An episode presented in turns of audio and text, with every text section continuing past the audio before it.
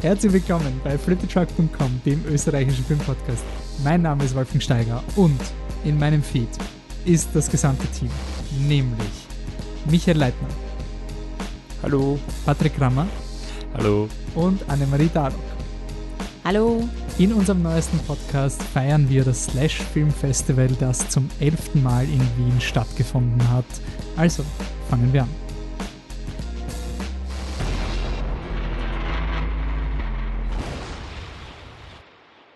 Ja, wir sind da. Ähm, das erste Filmfestival in Wien hat stattgefunden ähm, nach der nach dem Covid-Lockdown, das Slash Film Festival, äh, ist über die Bühne gegangen. Das Festival des fantastischen Films ist ähm, ein jährliches Highlight und Fixpunkt unseres Podcast-Programms.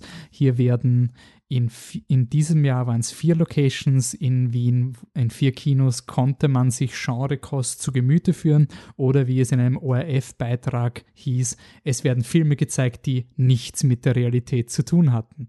Also so ist das Slash nicht. Das Slash hat den Anspruch, nicht nur die triste Realität abzubilden, sondern immer etwas Fantastisches. Ob das jetzt ein Horror ist, ob das irgendwie animationstechnisch ist, esoterisch, open for everyone und es ist ein schöner Hafen für Weirdness, für ein bisschen anecken, ein bisschen provozieren, ein bisschen was anderes, ein bisschen was abseits des Mainstreams und abseits der ähm, generellen Fest, also der, der wichtigen Festivalkost unter Anführungszeichen. Ich finde sehr wohl das Slash sehr inspirierend, weil man immer einfach da die Augen geöffnet bekommt für unterschiedliche Winkel und ähm, ja, an sich ein recht erfolgreiches Festival. Trotz der äh, großen äh, natürlich Sicherheitsauflagen hat es gegeben. Ähm, es wurde ein sehr starkes Sicherheitskonzept beim Slash auch durchgeführt von der Organisation. Ähm, das werden wir ein bisschen nachher noch diskutieren bei einem unserer Hauptfilme. In unserem Hauptprogramm haben wir am Start Relic, VHS, Detention und Schlaf. Also nach unserem Motto für Podcastende vier Filme. Davor gibt es wie immer unser Quick and Dirty, wo wir Filme behandeln, die vielleicht jetzt noch, also die mal kurz abgehandelt werden sozusagen. Äh, und vorher würde ich mal so ein bisschen in die Runde fragen, weil der Patrick das vor allem liebt, wenn ich die Podcasterinnen unvorbereitet mit Fragen konfrontiere, die nicht abgesprochen wurden. Also Patrick, was, was war denn dein Eindruck vom Slash Film Festival dieses Jahr? uh, schwierig. Es war irgendwie weniger als sonst. Einfach weil aufgrund der Situation ich viel weniger Filme gesehen habe mhm. und viel weniger in dieser die, diese Slash-Community gehabt habe. Also weniger warten davor, dass man in den Saal kann. Also man hat ja geschaut, dass man alleine steht und mehr Platz um sich hat im Freien und nicht mit den anderen Wahnsinnigen im Filmcasino vor der Tür steht und sich die geilen die, die geile Deko anschaut. Sie haben wieder coole Sachen gemacht. Im Filmcasino haben sie auf den Sitzbänken, wo sie nicht wollten, dass Leute sitzen, haben sie einfach äh, Jeans, Jeanshosen hingestellt, weil es gab einen Film, wo die Jeans äh, Leute umbringen. Slacks. Genau. Und das haben sie quasi als Anlass genommen, um quasi alle Sitzbänke zu blockieren. Und es gab überall äh, Absperrband, das gelbe amerikanische Absperrband und so weiter. Also sie haben sich wirklich Mühe gegeben.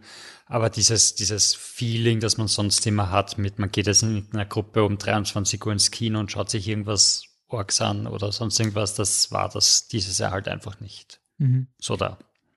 Ja, ich muss generell sagen, das Kino ist jetzt gerade ein bisschen ein anderer, ein anderer Ort. Also ich bin persönlich immer so der Mensch gewesen, der, und will es auch immer noch sein, der halt auch die Zeit vor und nach dem Kino extrem, das gehört dazu, so ein bisschen herumgammeln im Foyer, mal Kaffee trinken im Filmcasino, eineinhalb Stunden lang Buch lesen, vorbereiten auf den Film und dann reingehen.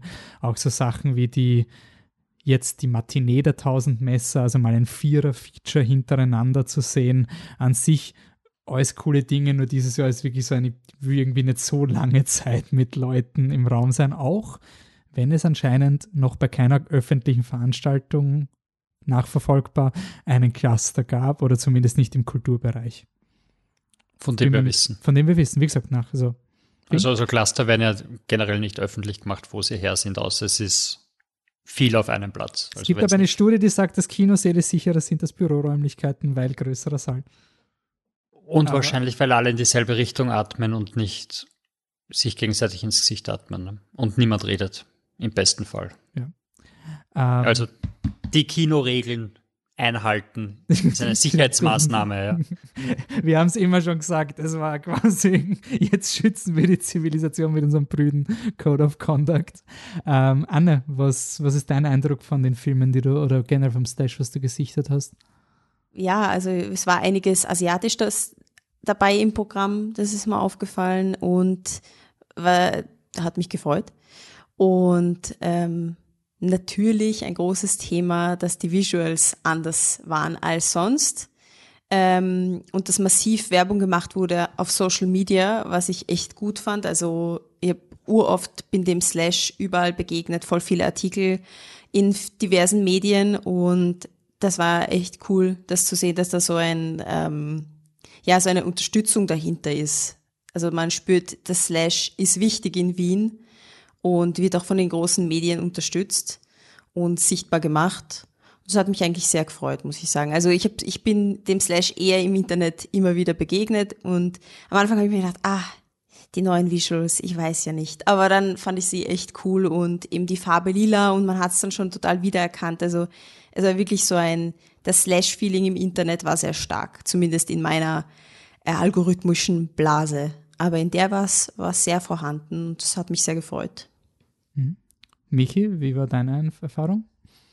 Ähm, ja, ich muss ähm, prinzipiell sagen, dass ähm, wir zwei, also du und ich, da glaube ich sehr unterschiedlich ticken, ähm, weil ich eigentlich genau das, also zum Beispiel in der Biennale, oder so wie ich halt die Biennale dann meistens erlebe, irrsinnig mag, dass quasi du setzt dich rein, schaust den Film, ähm, hast nachher nicht viel Zeit, ähm, sondern gehst zum nächsten Film oder weil du so fertig bist, ähm, gehst nach Hause und, und gehst schlafen und vor dem Film hast auch keine Zeit, weil du kommst gerade vom anderen Kino. Ähm, also ja, ich bin halt, glaube ich, weniger sozial als der Wolfi. Aber ich mag quasi dieses sich einfach reinsetzen und den, den Film schauen, ähm, dieses ähm, reduzierte. Äh, von daher, und bin auch jemand, der prinzipiell sehr gerne alleine ins Kino geht, von daher ist das jetzt fast für mich nicht so der ganz große Unterschied. Ähm, ich möchte aber auf jeden Fall dem, dem Slash Film Festival auch ein, ein großes Kompliment aussprechen. Ähm, eher aus den Dingen, aufgrund der Dinge, die ihr schon genannt habt. Die Anne hat auch gemeint, dass der Auftritt so cool ist. Ähm, die, die Farben auf der Webseite, ich krieg Schädel wieder davon, tut mir leid, aber nichtsdestotrotz ähm, haben sie wirklich auch sehr coole, also meiner Meinung nach coole PR-Aktionen. Zum Beispiel haben sie dann ähm, schon bei der Premiere ähm, quasi so einen Kurzfilm gezeigt, wie man sich an die Covid-Regeln halten kann, den haben sie ist nicht cool aufgezogen. Ähm, oder auch, äh, ja, dass man eben Maske tragen soll, haben sie mit so einem Standbild gehabt, um quasi in Pixel-Art stand, ja, choose your mask und dann gab es halt die verschiedenen Masken aus Horrorfilmen und so. Also wirklich einfach ist nicht gewitzt und, und ich finde, sie sind sehr, sehr ähm, ja, lässig einfach mit der Situation umgegangen. Im ähm, Gartenbaukino waren es übrigens keine Jeans, ähm, sondern da waren solche Zombie-Pappaufsteller. Aber genau das gleiche Prinzip, also auf die Plätze, die nicht besetzt werden sollte, ähm, haben sie das hingelegt. Ähm, sehr cool gemacht. Sogar äh, nur jedes zweite Pissoir war frei. das habe ich bis jetzt noch an keinem anderen öffentlichen Ort gesehen. Ähm, also sie haben sich da wirklich, glaube ich, sehr viel Mühe gemacht, ähm, dass da nichts passiert haben sich, finde ich, auch, auch sicher gefühlt. Mhm. Okay. Na gut, dann springen wir ins Quick and Dirty äh, und handeln ein paar Filme eher schnell ab. Das Opening macht äh, Rise of the Synths ähm, von Ivan Castell, eine Doku über die Synthesizer-Sounds und äh, wie sie jetzt wieder zurückkommen ins Kino, ins Mainstream-Verständnis. Voice-Over bei John Carpenter, der Film ist richtig lieb. Äh, sagt wenig Neues, 80 Minuten, ein bisschen so Berieselung, ja, Synthesizer cool, erinnerst dich an Blade Runner, Vangelis, voll toll, super, Wahnsinn und jetzt, boah, seit Stranger Things, viel Synthesizer und jetzt ist Synthesizer wieder da. Mehr ist es nicht, aber es ist richtig genau das, was ich hin und wieder auch beim Slash gern habe. So diese bisschen Weltbestätigungsdoku, wo mal eine Nische redet. Und dann gibt es natürlich, ich meine, die Doku ist weniger Doku, als dass ähm, die unterschiedlichen Synthesizer-Künstlerinnen einfach drüber reden, dass es voll jetzt Mainstream ist und nicht mehr die Kunst nicht mehr die Kunst. Uhr nicht mehr die Kunst. Also, was ist mit den 80ern? Nein, die ganzen jetzt, 80ern haben nur aus, aus Synthesizern bestanden. Ja, aber das Jeder neue Synthesizer ist ganz, das neue Synthesizer ist ganz was anderes und das kann man nicht vergleichen und das ist eine neue Art und das ist überhaupt jetzt überhaupt nicht Kunst. Ähm, das Framing Device, das der John Carpenter erzählt, äh, ist dann auch so in so ein Retro-Ding gemacht. Ich finde, die Dokus ist nicht wichtig genug für dieses e epische Framing Device weil es halt wirklich so urepisch, so in der Wüste wird ein DeLorean ausgegraben von seinem Lederjackentyp, der dann herumfährt. Also so die, boah, Ethis und Mythologie. Ähm, er sagt aber nicht mehr als, hey, Synthesizer sind schon cool, magst eh auch. Das war's. Ist okay. Also hat mir, hat mir Spaß gemacht. Es ist keine, letztes Jahr ist beim Slash gelaufen, eine Doku über Alien. Ich habe den Titel jetzt leider vergessen, die war wirklich ausgezeichnet. Die war halt wirklich solide. Also Rise of the Sins ist, kann man sich anschauen, ein bisschen berieseln, ein bisschen Vorteile bestärken, dass eh urgeil ist und dann ist es vorbei. Ähm, den nächsten Film macht der Patrick, nämlich Becky. Ja, in Becky geht es um ein 13-jähriges Mädchen, das, dessen Mutter an Krebs gestorben ist und der Vater hat jetzt eine neue Frau oder eine neue Freundin und möchte mit ihr zusammenziehen und das verkünden sie ihr in einer abgelegenen Waldhütte beim gemeinsamen Urlaub, von dem sie nichts wusste. Leider wussten die Eltern nicht, dass ein Nazi Kevin James, den wir aus den ganzen äh, Adam Sandler Filmen kennen, äh, ausgebrochen ist und auch zur Hütte fährt, weil dort irgendein Schlüssel versteckt ist, den er haben will. Ähm, das Mädchen Becky, die 13-Jährige, ist alleine im Wald und muss dann quasi Rache üben an all den bösen Nazis, die dort sind und fängt an, einen nach dem anderen quasi abzuschlachten. Wenn man den Film anschaut, hat man irgendwie so die Idee, so warte mal, da gab es doch Cuties 2014, den hat es auch auf einem Slash-Filmfestival äh, gespielt. Das war äh, die kleinen Kinder in der Volksschule werden zu Zombies und, und Elijah Wood muss die ganzen Kinder abmurksen. Und es ist von denselben Regisseuren. Also, wo man einmal die Kinder abkillen ab musste, muss jetzt das Kind die Erwachsenen niedermetzeln. Und er ist ganz lieb. Also, er ist wirklich so ein, du setzt dich rein auf Rotten Tomatoes, ich habe gerade nachgeschaut, hat er 70 Prozent und das passt perfekt. Du sitzt da drinnen, er ist, er ist nie zu lustig, er ist nie zu fad, es läuft schön vor sich hin und es gibt ein paar lustige Szenen dazwischen und das passt dann auch schon. Also es, es ist ein perfekter Slash-Film, wo man zusammen im Saal lachen kann und das passt dann auch schon. Das Ende ist saudunkel, also der Film hat sich wirklich gedacht, wir drehen jetzt in der Nacht und dann sitzt du im dunkelsten Kinosaal überhaupt und erkennst trotzdem nicht, was da auf der Leinwand passiert, weil einfach alles schwarz ist. Das war ein interessantes Erlebnis. Eine mutige Entscheidung der Filmemacher.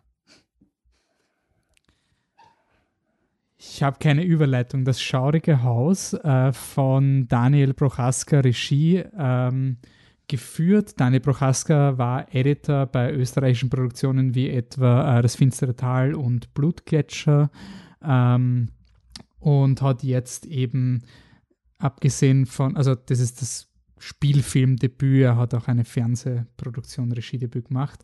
Ähm, ja, Familie zieht aufs Landhaus, verflucht, Mutter hat Kinder umgebracht, voll oder doch nicht, voll verflucht, man muss dem auf den Grund gehen. Es ist ein bisschen die Knickerbocker-Bande ähm, in einem gruseligen Haus. Ähm, jedes Mal, wenn solche Filme passieren, entschuldige ich mich immer bei Severin Franz, äh, äh, Severin Vierler und Veronika Franz. Also ich habe, ich sehe sie nicht so toll gefunden, dann kommt der Lodge raus und ich sage, na, ich sehe, ich sehe, war schon geil, war schon zu hart zu, zu ich sehe, ich sehe, jetzt kommt der schaurige Haus und denke mir, der Lodge war schon geil, also du warst zu hart zu der Lodge, also ähm, er ist, er findet vielleicht ein Publikum, das nicht ich bin. Es fällt in die Kategorie Österreich kann auch Genre muss es diese Art von Genrefilm sein? Also es ist nicht dieses, die letzte Party deines Lebens, wo ich mir denke, es ärgert mich, weil da ist urviel drin. So, und er macht es nicht gescheit und das wäre urgeil und, und, und so diesen Drive. Das habe ich bei dem Film überhaupt nicht gehabt. Das ist ein 0815-Film und ich finde, das ist wirklich ein Film, wo man wirklich merkt, dass die Szenen, die aufeinander folgen, an unterschiedlichen Drehtagen gedreht wurden. Also es sind wirklich so Szenen, sie rennen weg vom Monster, cut, jetzt sitzen sie im Kreis und reden. Ähm, aber so richtig so ohne, ohne den Drive, ohne die, die Energie der vorigen Szene mitzunehmen. Ja, wird, wird ins Kino kommen. Äh, wir gehen weiter zu Beauty Water. Ja, das mache ich. Ähm, Anime aus Korea, äh, Südkorea. Und es geht um K-Beauty, ähm, also Korean Beauty, hat einen irrsinnigen Ruf. Und in Korea gibt es noch eine weitere Sache, die einen großen Ruf hat, ähm, Schönheitsoperationen. Und in der die Hauptdarsteller oder die Hauptfigur ist ähm, übergewichtig und empfindet sich schon seit Kinderbeinen an nicht als fesch. Und ähm, da gibt es so ein Produkt, ominöses Produkt namens Beauty Water, das ähm, dir ermöglicht, dich quasi neu zu formen. Ohne OP ist zwar sauteuer, aber nachher schaust aus wie der perfekte Mensch. Und sie macht das halt und daraus wird dann halt ein irrsinniger Body-Horror-Film. Ähm, eigentlich ganz amüsant und überraschend und ähm, durchaus eine, eine Kritik an der Einstellung in Südkorea, dass halt nur Menschen erfolgreich sein können, die einem gewissen Schönheitsideal entsprechen. Weil das ist halt wirklich so. Also ähm, eine Zeit lang sehr stark damit beschäftigt und sehr viele Videos aus Korea und über Korea geschaut, was das anbelangt. Also es ist wirklich so, genauso wie es der Film zeigt, du kriegst keinen Job, wenn du nicht den Normen entsprichst und du tust alles dafür, dass du den Normen entsprechen kannst. Ähm, du lässt dich operieren, das ist ganz normal. Und ähm, dieses Beauty Water ist halt der Quick Fix. Und so weit, so gut. Also äh, amüsant und, und auch originelle Geschichte. Ähm, bisschen nicht so schön gezeichnet, aber gut, bei Anime gibt's diverse Stile und das war halt nicht ganz mein. Aber ich glaube, es war halt auch so ein bisschen so 3D animiert. Also es war nicht ganz gezeichnet, war ein bisschen es unrund, aber man hat Computeranimation.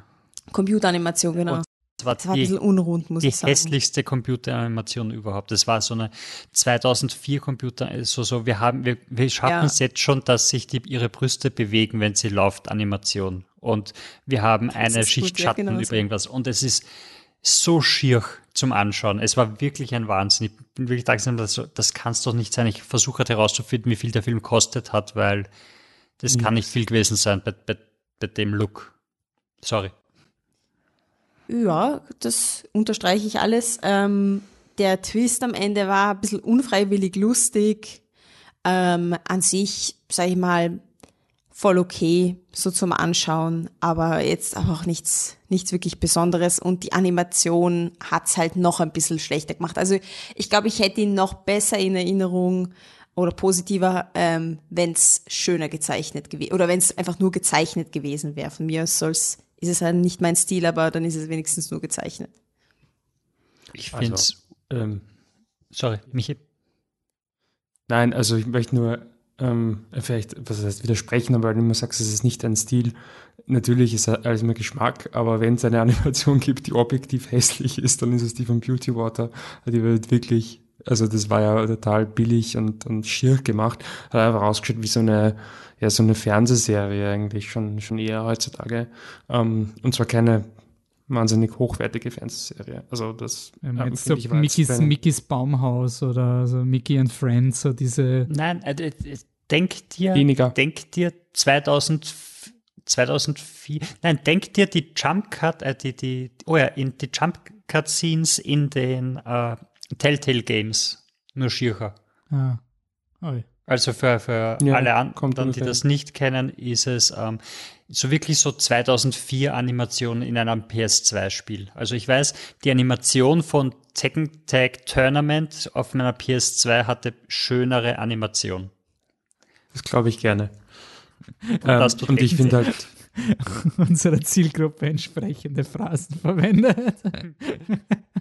ja, und ich finde halt, dadurch, dass der Film meiner Meinung nach halt wirklich protestlich ist, gehst halt einfach schon mal rein mit so einem, okay, der muss mich jetzt umhauen, sonst Entschuldigung, also da muss dann einfach mehr kommen und ich finde ihn, fand ihn halt eigentlich, ehrlich gesagt, überhaupt nicht überraschend und ich finde die Aussage auch, natürlich, die unterschreibt man die, aber die ist halt sowas von plump, das ist halt, wenn ich sage, hey, Frieden wäre geil, also das ist so, ja, eh, ähm, also ich, ich finde da auch nichts irgendwie Facettenreiches oder Interessantes dran. Ich denke auch, der Film ist halbwegs okay, aber für mich halt kombiniert mit der, mit der Animation ist also bei mir, muss ich sagen, ziemlich durchgefallen. Also kann ich nicht empfehlen, ich, sorry. Ich finde es echt, echt schade, weil der Film hätte viel Potenzial gehabt. Und ich hätte es echt interessant gefunden, wenn der Film wirklich in diese Thematik reingeht, also in den Schönheitswahn und wie wir auch quasi das, ich dachte am Anfang, es, es entwickelt sich in die Richtung, dass sie halt süchtig wird nach dem Zeug und dass sie immer mehr ihren Fix braucht, quasi noch schöner zu werden, bla bla bla. Und dann eben dieser Body Horror kommt, aber das, das, das passiert ja nicht. Und in der Mitte vom Film entscheidet sich der, ja, und in der Mitte vom Film entscheidet sich der Film dann was anderes zu sein. Und dann wird irgendeine komische Serienkiller-Geschichte raus. Und der Twist am Ende ist A, vorhersehbar, B, schlecht und C, macht er nicht mal in der Logik des Films Sinn. Und du sitzt dann da und, und der Film will irgendeine Art von Punch haben oder sonst irgendwas und du sitzt halt nur da und haust dich ab und denkst, warte mal, aber der Typ, von dem du vorher wusstest, dass er nicht so ausschaut, schaut jetzt so und was und was, was soll das alles? Und es ist komplett einfach irgendwas, obwohl die Thematik eigentlich, eigentlich Potenzial hätte, auch tiefer in die Sache reinzugehen, aber er scheitert komplett und versaut alles. Okay, so, wir werden gleich positiver, aber ich muss noch über Spree reden, dann ist das Quick and Dirty vorbei. Ähm, der Closing-Film des diesjährigen Festivals, äh, lustigerweise eine ähnliche Bresche mit ähm, hat Potenzial.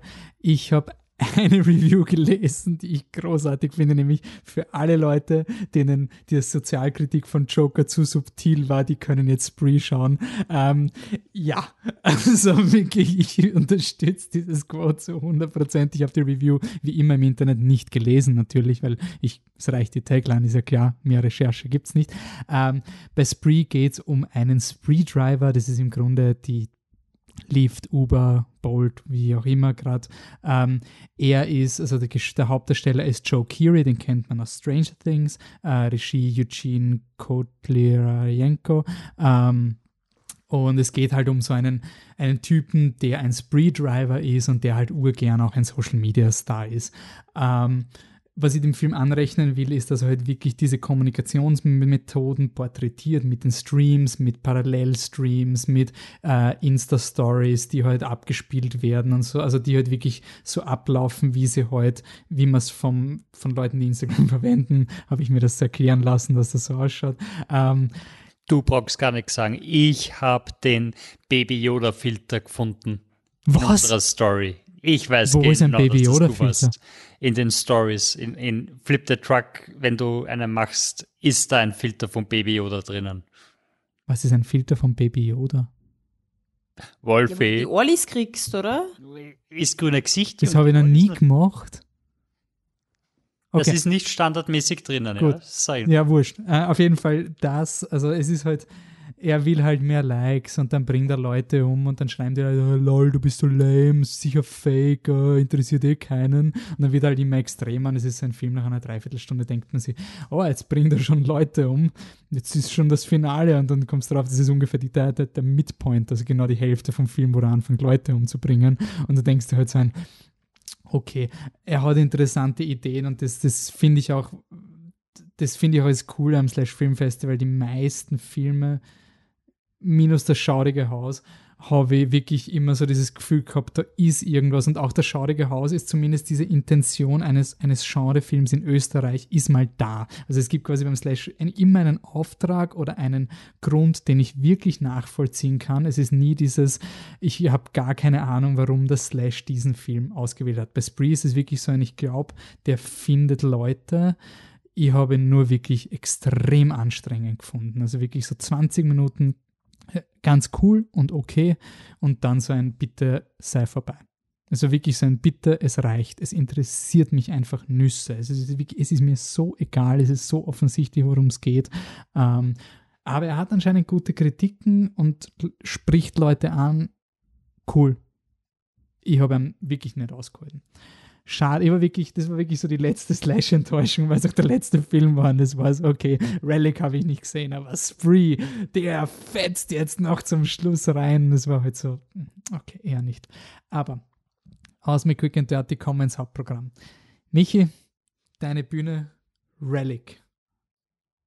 Ja, Relic, ähm, das war der Eröffnungsfilm ähm, des Festivals. Äh, Regie ist von Natalie Erica James, ähm, eine Australierin. Ähm, das heißt, die australischen Regisseurinnen mit ihren Horrorfilmen, ich sage mal Babadook, die haben da scheinbar etwas, etwas gefunden. Ähm, ist ein, wie sie selbst gemeint hat, ähm, sehr, sehr persönlicher Film. Das Drehbuch ist aber trotzdem nicht von ihr, sondern von James und, Christ und Christian White.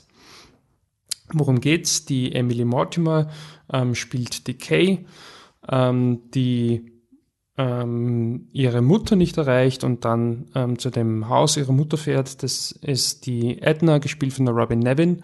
Und das Haus ist, ist leer.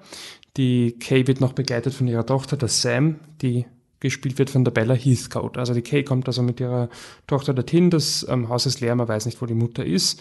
Ähm, das Einzige, was es gibt, sind so komische Flecken an der Wand und ähm, immer mal wieder so Geräusche, die scheinbar aus der Wand zu kommen scheinen.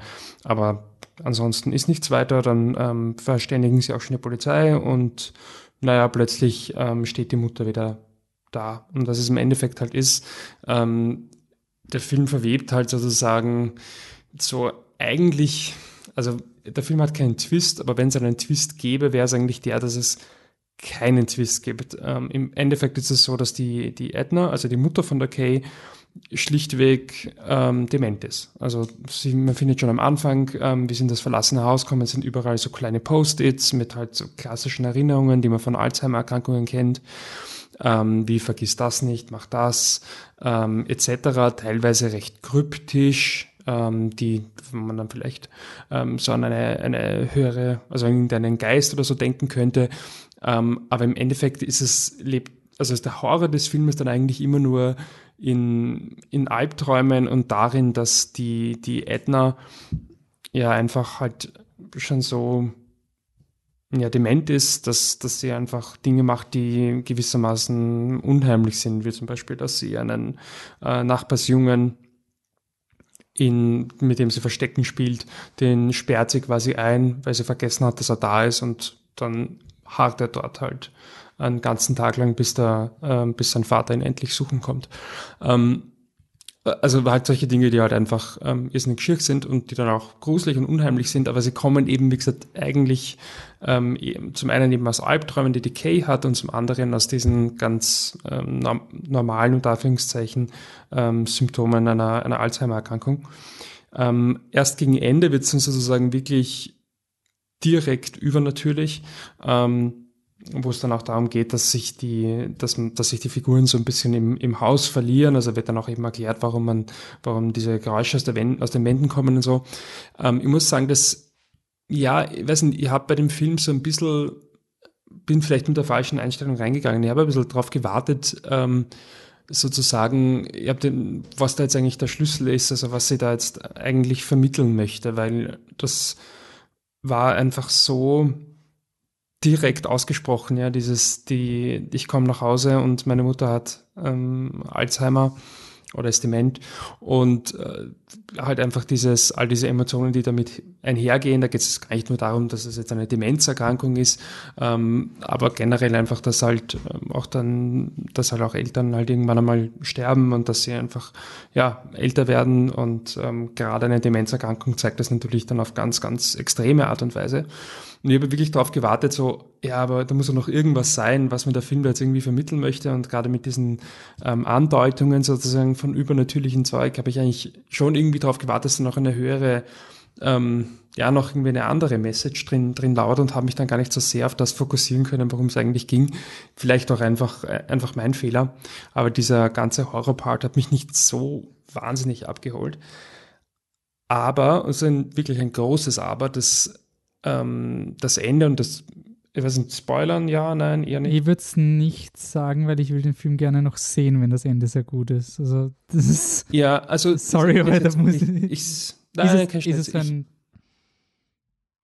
ändert es den Film komplett oder ist es ein Okay. Nein, nein, nein, es ist einfach, ähm, es ist dann sozusagen die logische Konklusion, aber ähm, die, die, also ja, wie gesagt, wie schon gesagt, es geht nein, um eine Demenzerkrankung. Dann, dann, dann bitte hier eine Spoilerwarnung und. Ich möchte das Bild nicht spoilern, weil es so schön ist, aber im Endeffekt eine Geschichte über eine Demenzerkrankte, man kann sich ungefähr ausdenken, in welche Richtung sich die entwickelt, aber die Art, die, die Symbolik, die Art und Weise, wie sie das dann ähm, visuell darstellt, fand ich unfassbar berührend. Es war wirklich so ein Gänsehautmoment. Ähm, das hat sich einfach, also das war einfach visuell so stark gemacht und hat für mich den Film wirklich auf ein ganz neues Level gehoben, und ich dachte, okay, ähm, ich glaube, ich muss den Film einfach nochmal schauen, ähm, weil das war so emotional. Also das Ende hat mich wirklich ähm, umgehauen. Er macht dann noch so einen also es gibt ja diese ähm, fast schon berühmte ähm, Inception-Schlussszene. Darf, Inception darf man schon spoilern, oder?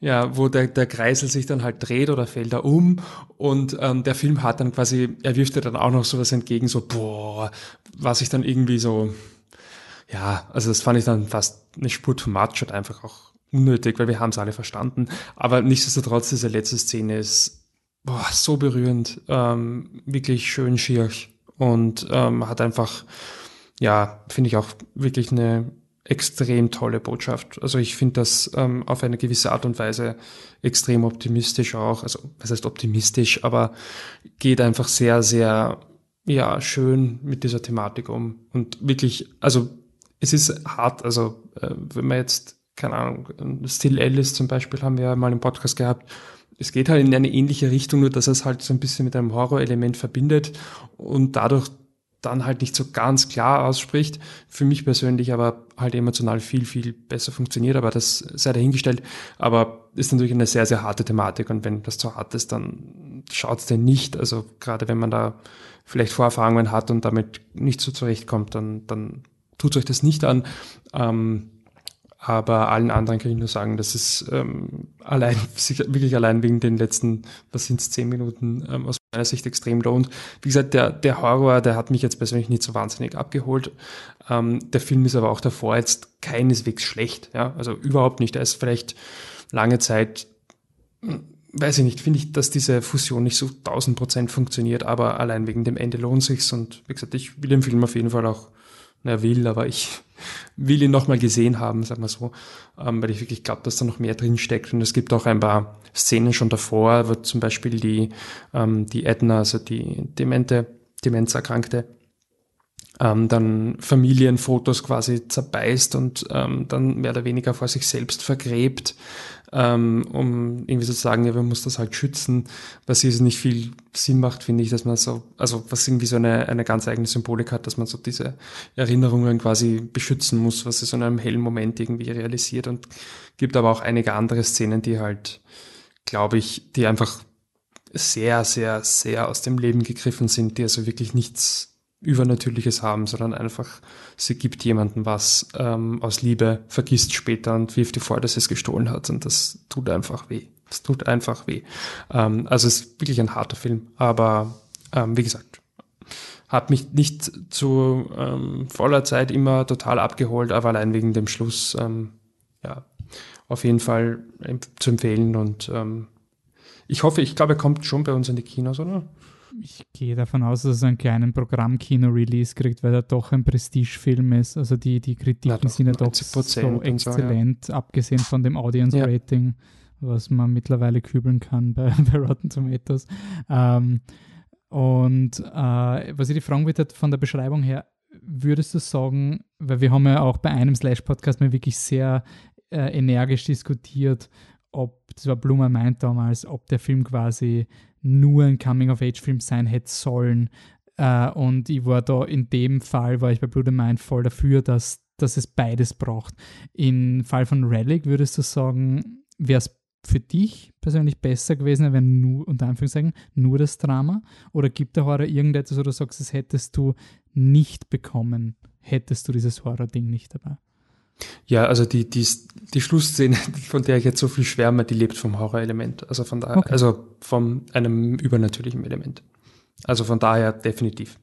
Und ich, wie gesagt, ich finde den Horror auch wirklich nicht schlecht. Ist auch, also man darf sich ja wirklich nicht Horror im klassischen Sinne vorstellen von du, du scheißt dich an oder so, sondern es ist wirklich mehr unangenehm als wirklich unheimlich. Also es ist eher so unangenehme Bilder und du merkst einfach schon die ganze Zeit, auch wenn du nicht immer genau weißt, was es jetzt bedeutet, dass es einfach, ja, es einfach schier ist, ohne dass es jetzt zwangsläufig du Angst davor hast, dass jetzt ein Geist kommt und dich auffrisst oder so. Aber ähm, das ist einfach ein, ja, es ist ein schwieriger Film. Stellt euch nicht auf einen Happy ähm, Abend ein. Wir sind noch, also ich meine, abgesehen davon, dass es, also für mich persönlich ist es schwierig, dieses Jahr Top-Listen zu machen. ähm, aber wäre das bei dir einer der Filme, wo du sagst, am Ende des Jahres muss man überlegen, ob er, ob er in den Top-Filmen ist? Also ist er so stark oder ist er eher noch, schauen wir mal, vielleicht ist es ein Grower? Also im Moment sicherlich noch eher Richtung Grower. Also wie gesagt, weil ähm, ich glaube, man darf sich dann noch nicht blenden lassen davon, dass man dann quasi zehn Minuten lang total berührt war und dann quasi den ganzen Film neu werten. Also für mich war es eher so quasi wegen den letzten zehn Minuten will ich den Film auf jeden Fall nochmal sehen. Und wie gesagt, das ist ja auch einfach meinerseits, das war einfach auch vielleicht Budget, ja, aber das ist einfach meinerseits auch ein Missverständnis. Sie kommt in dieses Haus, das offensichtlich eine Demenz betroffen, demenzerkrankte Person und man wartet, ich, man, sie, sie taucht halt auch irgendwann einmal taucht die Mutter wieder auf und du weißt nicht, wo sie war. Am Ende spielt es natürlich überhaupt keine Rolle, weil es ist halt einfach, ja, das passiert halt leider Gottes. Ähm, aber ich habe da einfach irgendwie noch auf was anderes gewartet und den Film daher, ehrlich gesagt, bis auf die letzten 10, 15 Minuten auch nicht verstanden. Und das war halt, wie gesagt, noch ein bisschen Budget von mir. Ähm, von daher würde ich mir auf jeden Fall nochmal schauen wollen. Ähm, aber jetzt so sofort Top 10, weiß ich nicht. Mhm. Musst halt auch erst Mulan schauen, damit die Liste voll ist. ich weiß nicht, ob ich ohne Mulan auf 10 Filme komme. ich habe jetzt eine Liste gesehen von den besten Disney Live-Action-Remakes. Dann haben wir gedacht, holy shit, also meine Lieblingsremakes waren sehr weit hinten. Aladdin war irgendwie auf Platz 3 und Mulan auf Platz 1. Also, na, 11 oder sowas. Irgend so ein Schade. Gibt schon sau viel. Alice im Wunderland gibt es ja. Alice im Wunderland, Dumbo, Cinderella. Äh, Aber was sind deine Faves? Gibt es gute? Eh nur das Dschungelbuch und König der Löwen. Ach so, Blödsinn, ja. Okay. Aber König der Löwen ist was, immer Dschungelbuch auf dem war, Platz. Und ja, Dschungelbuch klar, aber Dschungelbuch war auch Mitleids fünften Platz oder Entschuldigung, Dschungelbuch bei zehn Filmen irgendwo nicht in die Top 2 zu geben, ist einfach nur, sorry. Wurscht, ich habe Mulan nicht gesehen, vielleicht ist er eh voll mittel. Also vielleicht ist er eh voll okay. Es ist eh super, dass wir Albert Tenet gepitcht haben und uns dann beschwert haben, dass wir Mulan nicht im Kino sehen durften. Sorry, das musste mal raus. Nicht mal Chinesen mögen ihn. Ja. Ein Film, den ich mag, ist VHS. Filme, die niemand mag. Das kannst du nicht so sagen. Ich habe geschaut, er hat 80% auf Rotten Tomatoes bei 40 Kritiken. Ähm, das habe ich auch geschaut. Das ist, ist ein, ein American. Co ich bin auch total überrascht, ganz ehrlich. Ich also, habe gedacht, der, der, ist bei, bei 20% oder so. Ich, ich, ich war mal voll überzeugt. Also VHS, Jack Henry Robbins Regiedebüt. Es geht um äh, die Rahmenhandlung ist, der Ralph ist ein, ein wie alt ist er? 8, 6, 13. 10, 13, irgendwie, also in diesem. Wolfi 13. Irgendwas zwischen 5 und 20 Jahren. in diesem. Kommt hin. Ähm, ist in den Ende 80er, also 87, ähm, findet er ein VHS-Tape, mit das er überspielen kann und, und, und filmt halt seine Eltern, also Found-Footage-mäßig. Ähm, das ist nicht irgendein Tape, es ist das ähm, Hochzeitstape der Eltern, über das er da drüber spielt. Und dann kommt er drauf, er kann den Fernseher nicht nur abfilmen, er kann auch quasi die Kamera an den Fernseher anstecken und quasi Videos vom Fernseher verlustfrei äh, auf die Kamera spielen. Und der Film ist dann angebaut, dass wie wenn man halt so seppen würde durch so 4 Uhr morgens Teleshop.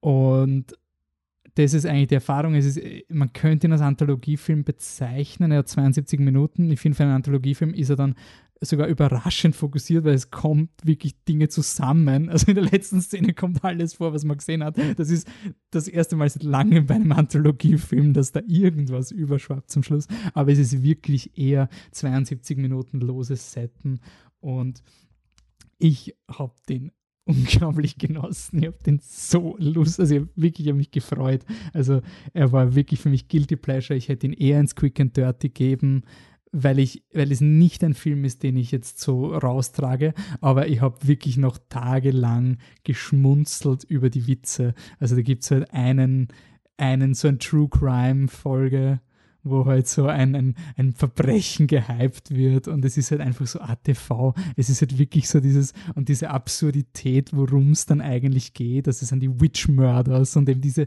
diese diese ATV-Dokus, wo du mal 70 Minuten reden sie nur, wie schlimm das alles war, bevor das dann kommt. Und das, das zieht der Film halt durch den Kakao. Und ja, die, die Pornos, wo du, wo du die Sexszenen rausgeschnitten hast, oder äh, du hast dann so einen Teleshop, wo, wo sie immer wegschneiden, wenn sie erklären, was das Ding macht. Und du siehst dann nur quasi die Reaktion. Also so, sie stellen einen Kuli vor, dann seppt er weg und dann kommt er zurück und dann sagt er, na, ich bin jetzt in Tränen gerührt und ich werde meinem Sohn diesen Kuli kaufen.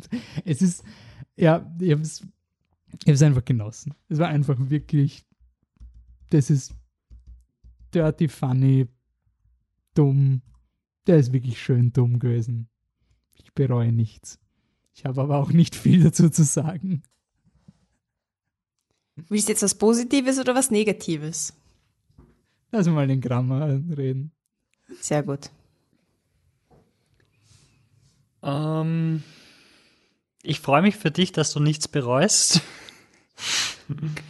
Ich bereue 72 Minuten mehr in meinem Leben. Äh, ich habe mich gewundert, wie der Film zustande gekommen ist. Dann habe ich gesehen, produziert bei Susan Sarandon und bei, dann habe ich drauf gekommen, hey, Tim Robbins spielt mit. Und dann habe ich meine Detektivkappe aufgesetzt und meine Pfeife angezündet und habe gesehen, dass der Direktor Jack Henry Robbins heißt. Und, und Tim Robbins und Jack Henry Robbins hatten denselben Nachnamen. Und Tim Robbins ist verheiratet mit Susan Sarandon. Und die haben zusammen ein Kind, das auch Jack Henry Robbins heißt. Und der Film kann nicht mehr als ein paar hunderttausend Euro kostet haben. Also gehe ich einfach mal in der Annahme, dass die zum Studio gegangen sind und gesagt haben, ich bin berühmt, mein Mann spielt da mit, der war mal berühmt du hast eine Position zum Abschreiben mit 100.000 Euro, lass meinen Bubi einen Film machen und alles wird gut. Ganz untypisch für die Filmindustrie. Ich glaube, das ist der erste Film, wo das passiert ist. Mit Sicherheit. Ähm, und genau das, so schaut auch aus. Ich finde, vom Humor her ist er wie Epic Movie, nur ohne, ähm, ohne dem Fäkalhumor. Also von, von der Level der Gags ist er Epic Movie Niveau. Ähm, ich habe dreimal geschmunzelt. Das eine Mal beim Föderalisten-Kuli, das andere Mal bei der Alien-Zeichnung und das dritte Mal, wo die Kinder genau die Explosion nicht aufnehmen. Also das war das Highlight des Films, wo die Kinder sich nicht mehr auskennen bei der eigenen Kamera und auf Start drücken, wenn sie eigentlich nicht draufdrücken sollten. Das war hilarious. Äh, das hatte Potenzial für zehn, zehn Minuten. Und danach ist halt weitergegangen. Was mich, glaube ich, am meisten aufregt, aufregen würde, würde es mich interessieren, ist. Ich finde es auch beeindruckend, wie nüchtern du an die Sache herangehst. Sag, wie es ist, du bist enttäuscht, Wolfi. Nein, ja. ich habe gewusst, dass er ihn nicht mag. Ich habe das gewusst, dass er Ready Player Ich meine, du bist enttäuscht, dass er dich jetzt nicht voll angeht. Das ist es. Nein, Ready Player One ist nämlich wirklich da, Sehr gut argumentiere ich mich selber immer in die Rage rein bis zum geht nimmer und da reiße ich mir selber die Haare auf, weil ich so sauer bin. Bei dem Film ist halt wirklich dann, ja, nein, weil ich finde es halt wirklich schade, dass sie das Einfachste machen, um sich drüber lustig zu machen. Also, haha, Bob Ross, come on, echt jetzt? Teleshopping ist lächerlich, wow, danke dafür. Und dann kommt die Kardinalsünde für mich, ist, dass du erstens einmal, ich bin kein Fan von Shaky Cam. Also, also hatte der sowieso schon einen schwierigen Start bei mir, gebe ich gerne zu. Und dann hast du das Finale, wo sie so pseudo-horrormäßig machen und ich bin da gesessen und habe gedacht, voll spannend, obwohl ich den Film bis zur Minute 60 von 72 echt kacke finde, schafft dieses Setting mit Scheinwerfer und, und dunklem Raum und Dinge, die passieren und Jumpscare, trotzdem immer eine, eine, bisschen eine Furcht und eine Atmosphäre zu erzeugen, egal wie kacke der Film davor war. Und dann schafft er nicht einmal das. Dann kommt die, die, die Scary Jumps, denen ist irgendwas und dann laufen sie weg und dann kommt ein Happy Peppy Shots. Wir haben den Film in einem Raum gedreht. Und dann haben wir gesagt, okay, gut, also nicht einmal das wollten sie machen. Äh, ich, ich weiß nicht, warum es den Film gibt. Außer dass der, dass der Sohn von Tim Robbins und Susan Sarandon eine Fingerübung gehabt hat, obwohl er scheinbar eh schon zwei Filme gemacht hat. Also, I don't know. Anne? Also, der Film ist dumm und der Horror ist mau, aber der Film ist voll cool und voll lustig und voll lieb. Und ich liebe Nostalgie. Ich, ich habe ähm, eine Zeit lang Stunden, konnte ich Stunden damit verbringen, eine gewisse Webseite aufzurufen, die heißt Everything is Terrible. Und das ist quasi ähm, eine Ansammlung an YouTube-Videos von ähm, echten Commercials, die total absurd sind, echte Studio-Geschichten aus 80ern, 70ern, 90ern, die auch sehr absurd sind und auch bearbeitete Sachen oder extra in die Absurdität geführte Dinge. Und es hat mich halt sehr daran erinnert. Das war wie wenn ich mich halt einfach durch diese Seite durchgescrollt hätte und das war sehr befriedigend für mich. Also es hat Spaß gemacht. Ähm, wenn man Nostalgie nicht mag oder dieses 80s-Thing, dann braucht man sich das gar nicht anschauen. Also dann kannst du es gleich lassen. Das gibt dir dann überhaupt gar nichts. Aber wenn man ein nostalgischer Mensch ist und selber auch gern, sagen wir mal, durchgezappt hat in der Nacht und, und das irgendwie mag, daran erinnert zu werden, einfach nur von the feelings, dann ist es durchaus eine schöne Zeit, die man da mit dem Film hat. Ja, mich Gibt's schaust mich an, aber du Sachen? hast Weißt du, keine. weißt du, dürft ich nicht gleichzeitig reden, weil das Mikro euch sonst abschneidet. Ich habe nur eine So, dann kurze sage ich Frage. fertig. Ja. Anne, gibt's nicht bessere Sachen als Bob Ross-Verarschungen? Also aus Nein. den 80ern, wenn man, wenn man die 80er mag und, und gern dort lebt, gibt's da nicht was Nein, Besseres, ist- wo man sich denkt, hey, ja genau, das Ja. ist dieser Aspekt aus den 80ern, der, der nie aufgegriffen wird, aber der ist voll, ich weiß nicht, Nein. diese Süßigkeitenwerbung oder sowas, die dich voll geflasht hat, die es nur in den 80ern gibt. Das, das Intro dieser crazy Kinderserie oder sonst irgendwas, aber Bob Ross und Media TV, ich meine, Naja, aber es ist schon das, woran du dich erinnerst. Also ich habe da schon Ja. viele Dinge wiedererkannt. Also es ist Ja, halt, wenn du einen, bin nicht mal wenn 80ern, kristallisieren, aber- wenn du es kristallisieren willst in das, was du gesehen hast, welche Art, ich meine, Bob Ross kannte ich erst seit Deadpool ähm, durch das Marketing, aber dass du dich, wenn du ein Throwback machst, dass du dich der bekanntesten Dinge bedienst, ist jetzt man, du machst einen Film, der eine Hommage an die, an die Late-Night-Teleshop oder die, die grausamen Einschalteprogramme sind, dann nimmst du die bekanntesten. Also, es ist halt, das, glaube ich, Außerdem- lazy, wenn nichts welcher Film hat es vorher gemacht? Also, es, es Was? gab es vor. Also, ich finde ich, was ich an dem Film cool finde, ist, dass es einfach einfängt. Also, ich finde, da Das ist Robot Chicken mit echten Schauspielern. Na, es ist so, Nein, als hättest du damals witziger. ferngeschaut. ich finde es halt Nein, es ist dadurch, einfach dass es so geframed Gefühl. ist, als wäre es echt. Also so als wäre das ein wirkliches Commercial, was immer weirder ist. Das habe ich irgendwie schon extrem cool gefunden. Aber es Ich ist, auch. nicht, es ist nicht künstlerisch wertvoll, das muss es aber auch nicht sein. Nein, muss äh, eben. Ich Nein, find, nein, das es ist auch kein Ansatz, aber Na, ich will nur, Ja. weil ich wurde gefragt vom Batze, möchte ich nur dazu sagen, jetzt will ich auch was dazu sagen. Und zwar, ich finde, es ist so, wie wenn man wirklich ferngeschaut hat. Also ich finde, das ist halt noch eine, eine purere, dummere Form von Nostalgie. Dieses, okay, ich bin mit der Zeitmaschine zurückfahren und am Fernseher aufdreht, dort wo ich ankommen bin. Dieses Gefühl ist es. Und es soll nicht künstlerisch anspruchsvoll sein. Vielleicht sollte es das sein, ist es nicht. Aber es ist einfach nur dieses pure, jetzt schaue ich einfach mal 70 Minuten 80er Jahre Absurdo-Fernsehen und das freut mich dann, weil oft ist in Filmen halt, wird so angesprochen und Themen aufgegriffen und wird nostalgisch zurückgeschaut, aber es ist nie, nie dieses Feeling, als wärst du wirklich dort. Und das war mal so ein Feeling, so ein bisschen, als wäre ich wirklich da. Und sowas gefällt mir halt, aber gut, gut ist es nicht. Also. ich habe die volle jetzt mal. 90er Jahre Erklärung, wie der Film für mich war.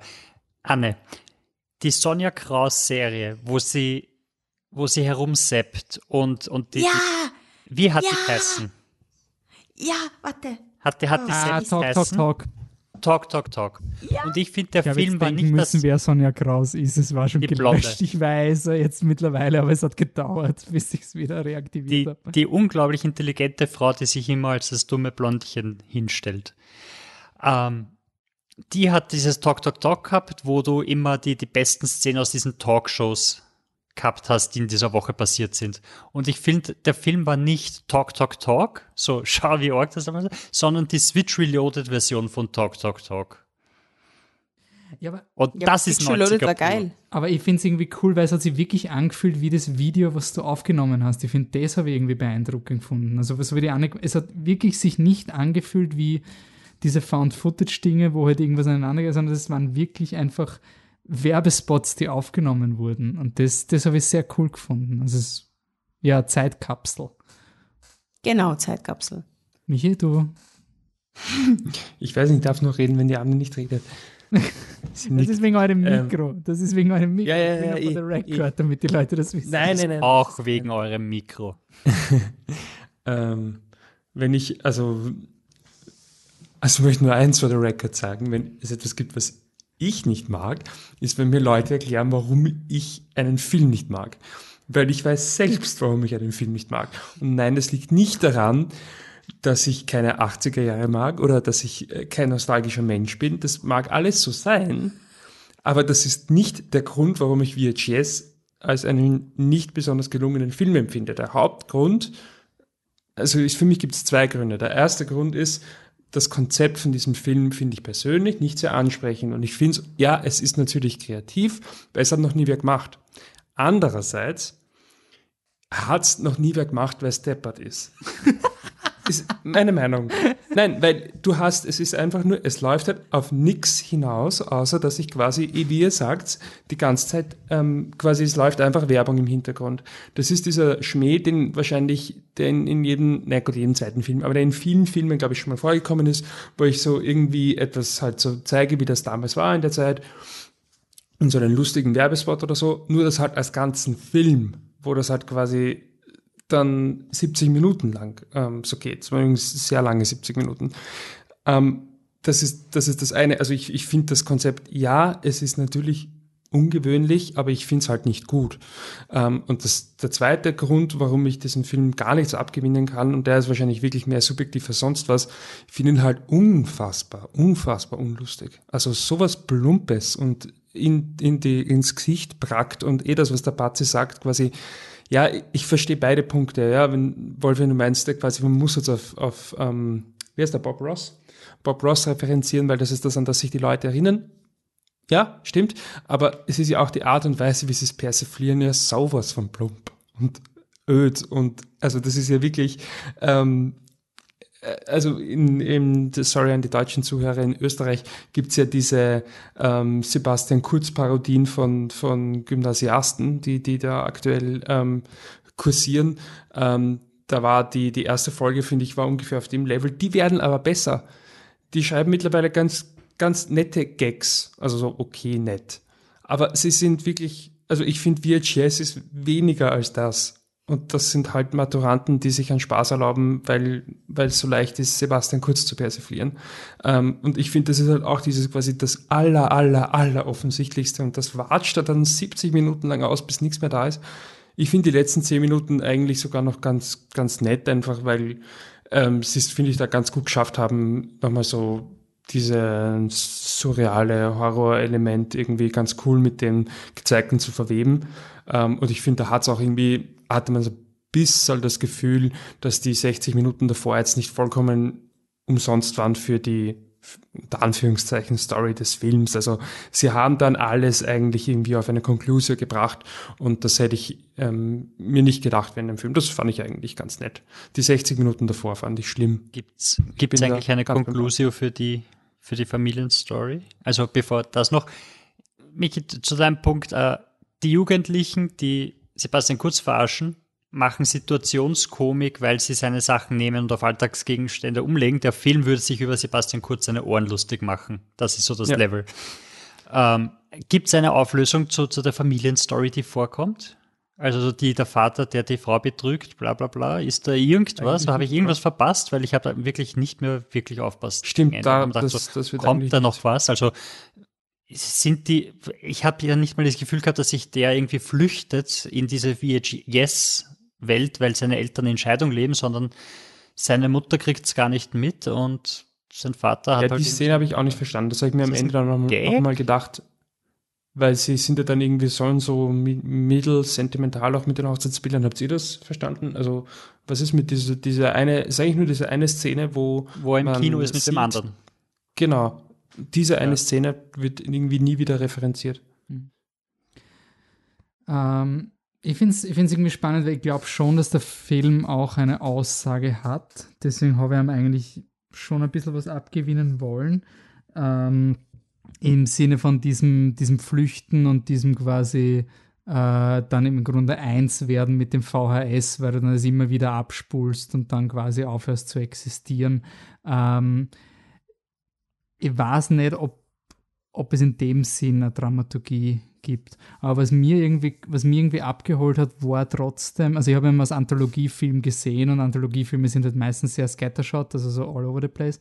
Und ich habe es irgendwie schon cool gefunden, dass so Sachen wie dieses Sorority House und sowas, das ist alles irgendwie, es war alles aus einem Guss und es war eine, eine Handlung. Deswegen war es für mich jetzt nicht nur eine Aneinanderreihung von Szenen, es war schon ein Sog. Ich weiß nicht, ich sehe den Film halt irgendwie schon aus im Grunde die Frage ist immer, welche Intention man reingeht, aber ich sehe den als ähm, genauso wie diese selbst wichtigen Kunstinstallationen, die so urwichtige Dinge ineinander rein, nur dass er halt das Allerbanalste in den Vordergrund stellt für 71 Minuten und quasi ein, ein Monument errichtet für etwas, was eigentlich komplett wertlos ist. Und das habe ich irgendwie, ich habe das einfach total charmant gefunden. Also ich habe den Film einfach wirklich beim Schauen irgendwie richtig nett gefunden. Also, dass man über diese Sinnlosigkeit, ich habe das irgendwie wie so eine, eine warme Decke von, von irgendwie, also ich habe schon gefühlt, dass, dass es ein, dieses Gefühl, dass du urviel schaust und dass es alles sinnlos ist, was du schaust und dass es mit dem konnte ich mich assoziieren, weil ich wirklich viel als Kind irgendwie so vor mich hin vegetiert habe und dass da jemand zu diesem Lebensstil ein, ein Monument errichtet. Ich weiß nicht, es hat mir irgendwie taugt. Ich habe aber nicht Mir nachgedacht über die, über die, die Plotstruktur. Ich glaube aber schon, dass er probiert, etwas auszusagen. Ich habe aber ehrlich gesagt nicht darüber nachgedacht, aber ich würde dem Film jetzt nicht komplett absprechen, dass er gar keine künstlerische Integrität hat. Dafür sind diese, diese Dinge mit den VHS-Kameras, die schon während dem Film gestreut werden und die dann kommen und sowas. Dafür ist er zu konstruiert als dass er komplett irgendwas ist. Also ich würde dem Film schon ja, eine gewisse das, künstlerische ja. Faser zusprechen. Ich das ist auch nicht das, was ich meinte, dass er das nicht hat, nur ich finde halt, also nichtsdestotrotz, er hat halt seine Erzählstruktur mhm. über 60 Minuten lang, die ich halt nicht ansprechend finde. Aber nur Frage, ihr fandet den Sketch mit den Sororities nicht lustig? Ihr habt nicht Nein, er, gelacht. Er, er dauert 15 Minuten oder noch länger gefühlt. Ja. Und und ich habe es nicht lustig gefunden. Nein, was, was, was ist daran lustig? Du weil, weißt ja, dass es lächerlich die, ist. Ja, aber weil es immer so ist. Das Coole ist ja diese Dramaturgie in diesen, diese ich finde durch diese Lächerlichkeit, durch diesen langgezogenen Witz, es ist ja auch, das soll ich fragen, mein Monument, es ist ja wirklich ein Monument also die, in diese ewig langgezogene Sinnlosigkeit von diesen Geschichten, wo, wenn wir uns ehrlich sind, wirklich nie mehr erzählt wurde als das in dem Sorority House. Aber dadurch, dass es so absurd ist, aber die, die Beats, sind wirklich genauso, wie sie normalerweise sind. Ja. Und im Grunde ist es genauso wie Tiger King. Einfach nur, also es ist genau das, nur dass jemand das verarscht davon. Ich habe es einfach unglaublich lustig gefunden. Also Nein, diesen, also dafür, dass du, ein, dass du einfach eine Null jede dieser Dokus einfach rein, also Reportagen einfach reinhauen kannst, dir anschauen und dich über das Original lustig machen kannst, ist die Verarschung davon einfach zu, da ist einfach nichts da, es dauert ewig und du weißt nach zwei Sekunden, wo der Gag ist und du wartest nur ja, noch, dass damit so die Szene aus ist. Ja, Nein, es ist so, wie, wie es ist. Die Szene ändert Das ist nicht. genau richtig. Ihr Geheimnis. Wir müssen auch so, wie es ist. Na, also ich muss dem also, Wolf wieder. Ich meine, wie seid ihr, ich habe, wie seid ihr in den Film reingegangen, weil ich wusste gar nichts darüber. Ich auch und ich Habe mich, ich, und ich habe mich nämlich darauf eingestellt, so ein Wolfi wird mir da jetzt einen Found-Footage-Horrorfilm hingeben. Und auch deshalb waren die ersten fünf Minuten so, okay, gut, jetzt verbringen wir ein bisschen Zeit in dieser Welt mit diesen, mit diesen Werbespots. Und es hat einfach nie aufgehört. Und dann ja. bin ich irgendwann Also ich habe schon okay, gewusst, gut, dass also. es nur Werbespots ist. Aber wie gesagt, ich wollte diesen Film eigentlich nicht ins Hauptprogramm, weil ich mir schon der Meinung bin, dass es nicht ein Film ist, der viele Leute abholt. Aber ich finde es trotzdem extrem legitim, dass er das macht und das finde ich total cool. Ich, ich, ich habe mir halt wirklich gedacht, so, also ich wollte dann, nachdem ich ihn gesehen habe, wollte ich wirklich vorschlagen, äh, Beauty Water reinzunehmen, weil ich der Meinung bin, dass man bei Beauty Water mehr über, über Meta und so weiter reden kann als bei dem, weil wir reden jetzt drüber, ob die, weiß nicht, ob die Gags der 80er lustig waren oder nicht oder sonst was. Ja, also, aber Unterschied ich finde, der halt, Film hat halt so eine starke positive Assoziation zu Beauty Water hatte. Eh, nein, nein, ich sage auch gar nicht, dass wir, ich habe es ja auch gar nicht, also ich habe auch gar nicht gesagt, hey, tausch mal aus oder sowas. Also das war jetzt keine Kritik an, das Programm hätte anders laufen sollen. Ich finde nur, ich habe zu diesem Film nichts zu sagen, außer ich fand ihn nicht lustig. Punkt. Aber es ist doch trotzdem Aber interessant, spannend, wie Nostalgie dass wir so halt. unterschiedlich reagiert haben auf genau. diesen Film. Also ich war wirklich ja. überrascht, weil jemand ja, ich verstehe euch auch nicht. Ich, das überrascht einen, mich auch. Ich schicke ja. euch einen, einen ganz lieben Film, 70 Minuten, den kann man schnell schauen. Und dann kriege ich in WhatsApp plötzlich so, Alter, hat ihn irgendjemand gemacht? Und dann war so, wow, okay, das ist nach hinten losgegangen. Weißt du, was das letzte Mal passiert ist? Bei Ready Player One? Ja. Ja. Sehr Stimmt. gut. Den hat ich aber jeder gemocht im Endeffekt. Außer. Drei sehr gut und ein fast furchtbar. Ich habe ihn ja, vorletzte nein. Woche geschaut. Ähm, okay, passt. Dann kommen wir zu einem Film, den vielleicht Leute mögen. Der dritte Film auf unserem Programm. Ähm, ich habe vergessen, was. Es ist nicht Schlaf, es ist der andere. Detention. Detention. Oder Mag den jemand? Anne, stell ihn mal vor.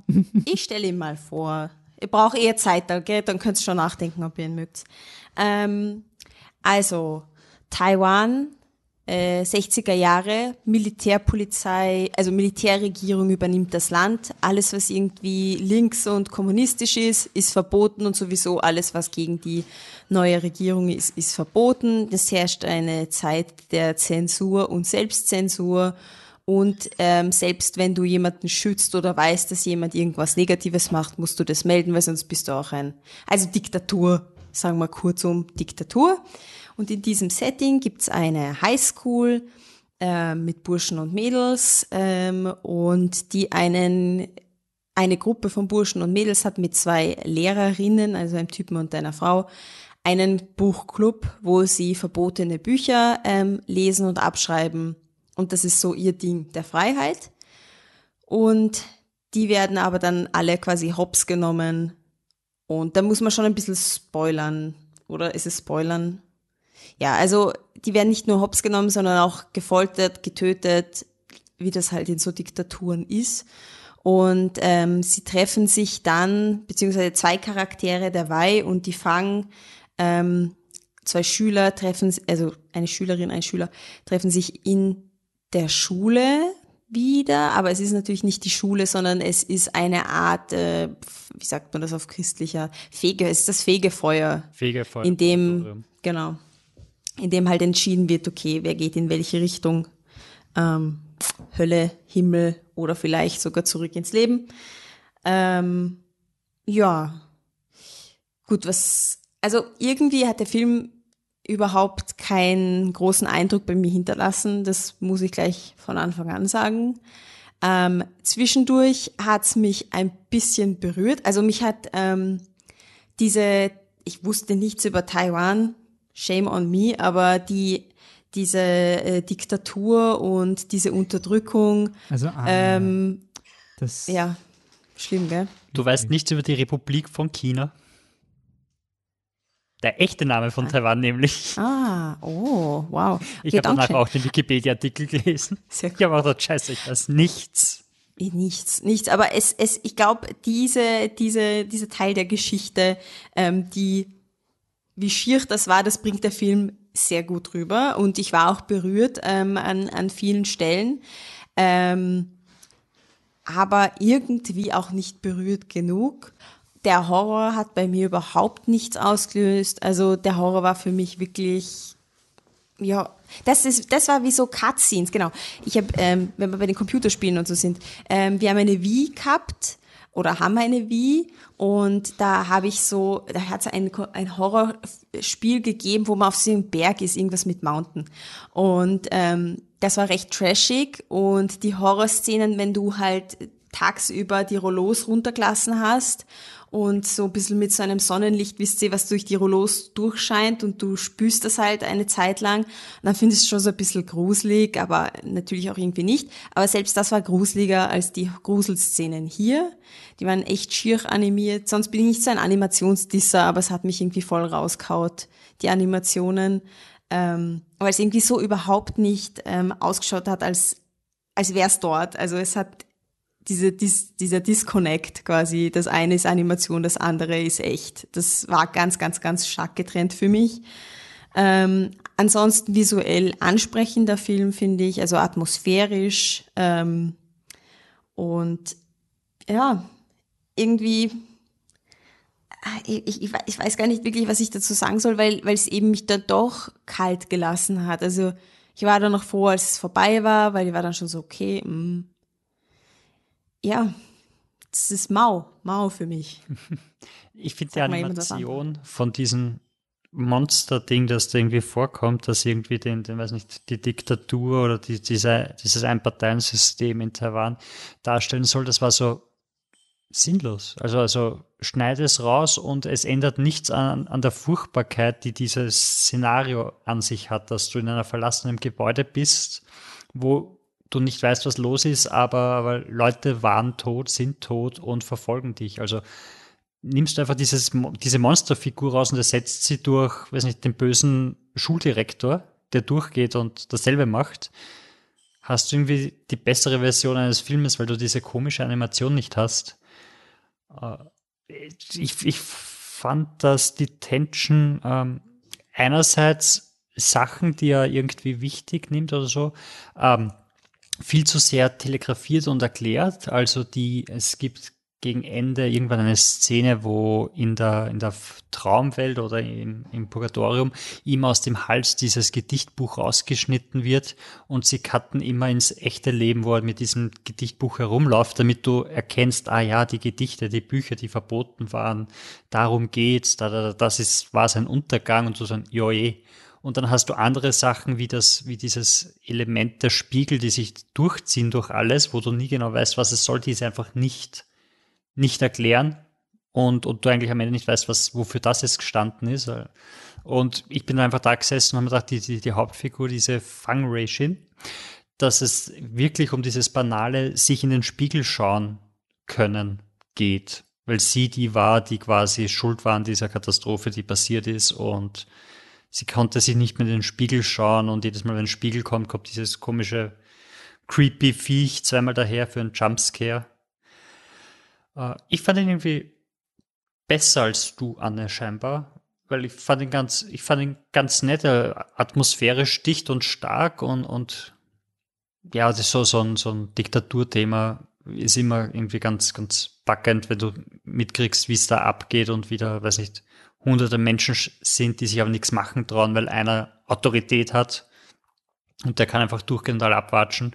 Und ich finde es immer unglaublich äh, furchterregend, wenn, wenn so ein kleines Mädchen irgendwas sagen kann, damit furchtbare Dinge auslösen kann, äh, wie, wie eben die Hauptdarstellerin, die einfach verliebt war und deshalb ein, alle ans Messer liefert und alle werden umgebracht dafür, nur weil sie halt ihn für sich haben wollte. Ich finde es immer urcreepy. Michi? Ja, ähm, ich weiß nicht, so ein Film, wo irgendwie viel da ist, finde ich. Also von, aber irgendwie mich jetzt auch nicht so, so wahnsinnig gehabt, kann also nicht so wirklich pinpointen, woran es gelegen ist. Ähm, ich finde, dass die ganze äh, Erzählstruktur also ich fand es fast ein bisschen unnötig kompliziert. Ich meine, war jetzt nicht so ultra kompliziert, der Film, aber es war eigentlich fast ein bisschen unnötig verschachtelt. Also das habe ich nicht so ganz verstanden, wo, wozu diese ganzen ähm, Verschachtelungen da sind. Ähm, und mir hat halt einfach emotional, muss ich sagen, echt ziemlich kalt gelassen für das, was es eben für ein Thema eigentlich ähm, behandelt. Hat mich irgendwie nicht, nicht sonderlich abgeholt. Also es, also ich finde jetzt gar nichts irgendwas so konkret wahnsinnig schlecht war an dem Film oder sonst was, aber er hat mich irgendwie nie wirklich, nie wirklich gepackt. Vielleicht war es auch so meine Asian Face Blindness, dass ich die ganze Zeit nur darauf fokussiert war, den Film zu verstehen. Ähm, aber irgendwie hat er mich jetzt nicht so sonderlich abgeholt. Ähm, aber ich habe öfters gelesen, dass das ähm, schon so ein Geheimtipp war des Festivals. Ähm, aber, ja, bleibt eher geheim für mich. Warum? Ich, ich finde es spannend, weil ich kann irgendwie nie einschätzen, was gruselig ist und was nicht. Ähm, und ich muss sagen, das war einer der Filme schon seit langem, wo ich komplett am Ende war nervlich. Also wirklich, ich war die ersten 20 Minuten erledigt. Also danach nimmer so. Aber diese ersten 20 Minuten, und das ist bei mir echt oftmals willkürlich. Also ich kann das auch nie dann so reproduzieren. Ähm, außer bei Filmen wie Wreck, da weiß ich warum. Also das unterschreibe ich bis heute, dass mich der zu Tode geängstigt hat. Aber dieser Film, diese diese unangenehme Kombi mit dem diktatorischen Hintergrund. Also, dass du Horrorfilme als Shorthand verwendest für etwas ganz Unaussprechliches und etwas in einen Horrorfilm bringst, was so viel Ärger, also ich mein, mein Vater hat sich immer über lustig gemacht, weil er gesagt hat, du kannst Star Wars an, anschauen, wo die Leute niedergemetzelt werden, aber das Leben ist schön, fangst zum Blären an. Ähm, wie geht das? Und das ist halt immer dieser, dieser, diese Echtheit unter Anführungszeichen, dieses Safety Net von Science Fiction beispielsweise. Und dieser Film verwendet das unter Anführungszeichen Safety Net von Horror, wo du sagst, ah, ich schau mal einen Horrorfilm an, um dich in ein ganz, ganz, ganz schieres Ding reinzuwerfen. Also richtig grauslich. Ich hab's unpackbar unangenehm gefunden. Also ich habe wirklich danach Albträume gehabt nach diesem Film, weil es so grauslich. Also diese Art mit dem diktatorischen Regime, mit diesem widerwärtigen Trick, dass ich mir einen Horrorfilm anschaue und dann haut er mir einfach hinten eine rein, weil, ha, jetzt geht es um Politik und jetzt wirst gefoltert und waterboardet. Viel Spaß mit deinem asiatischen Horrorfilm. Na, da taugt es dir gerade, taugt es dir gerade, ist es lustig und es ist irgendwie so, es ist so zart. Wolfi, die ersten 20 Minuten waren noch in der echten Welt, bis sie, bis sie dann in der, also in Gefühl, der also bis verlassenen zu dem Schule Moment, war, oder? wo die Flashbacks beginnen. Also, also wo wirklich diese, diese Jumpscares auch sind. Bei mir haben die Jumpscares funktioniert. Also das Monster was man im Spiegel sieht. Und die, die, die, äh, die Guardian. Das war ja sie selber, die kein Gesicht hat, ne? Ja, ja, das, das, das habe ich am Anfang halt. Und das, das, das Monster ist das mit der Laterne. Genau, das muss sie verstecken. Erste Laternenszene, unglaublich gruselig. Also einfach, dass. Dann dass sieht man das Monster und weiß, okay. Ja, da, da ist auch ein bisschen auseinandergefallen.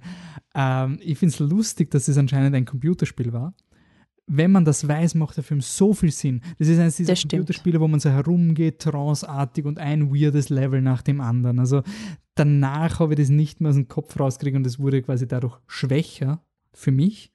Also wissend, dass es ein Computerspiel war und dass das diese Aneinanderreihung von Szenen wahrscheinlich eins zu eins im Computerspiel war, hat für mich den Film retrospektiv schlechter gemacht, weil ich es beim Schauen urgeil gefunden habe.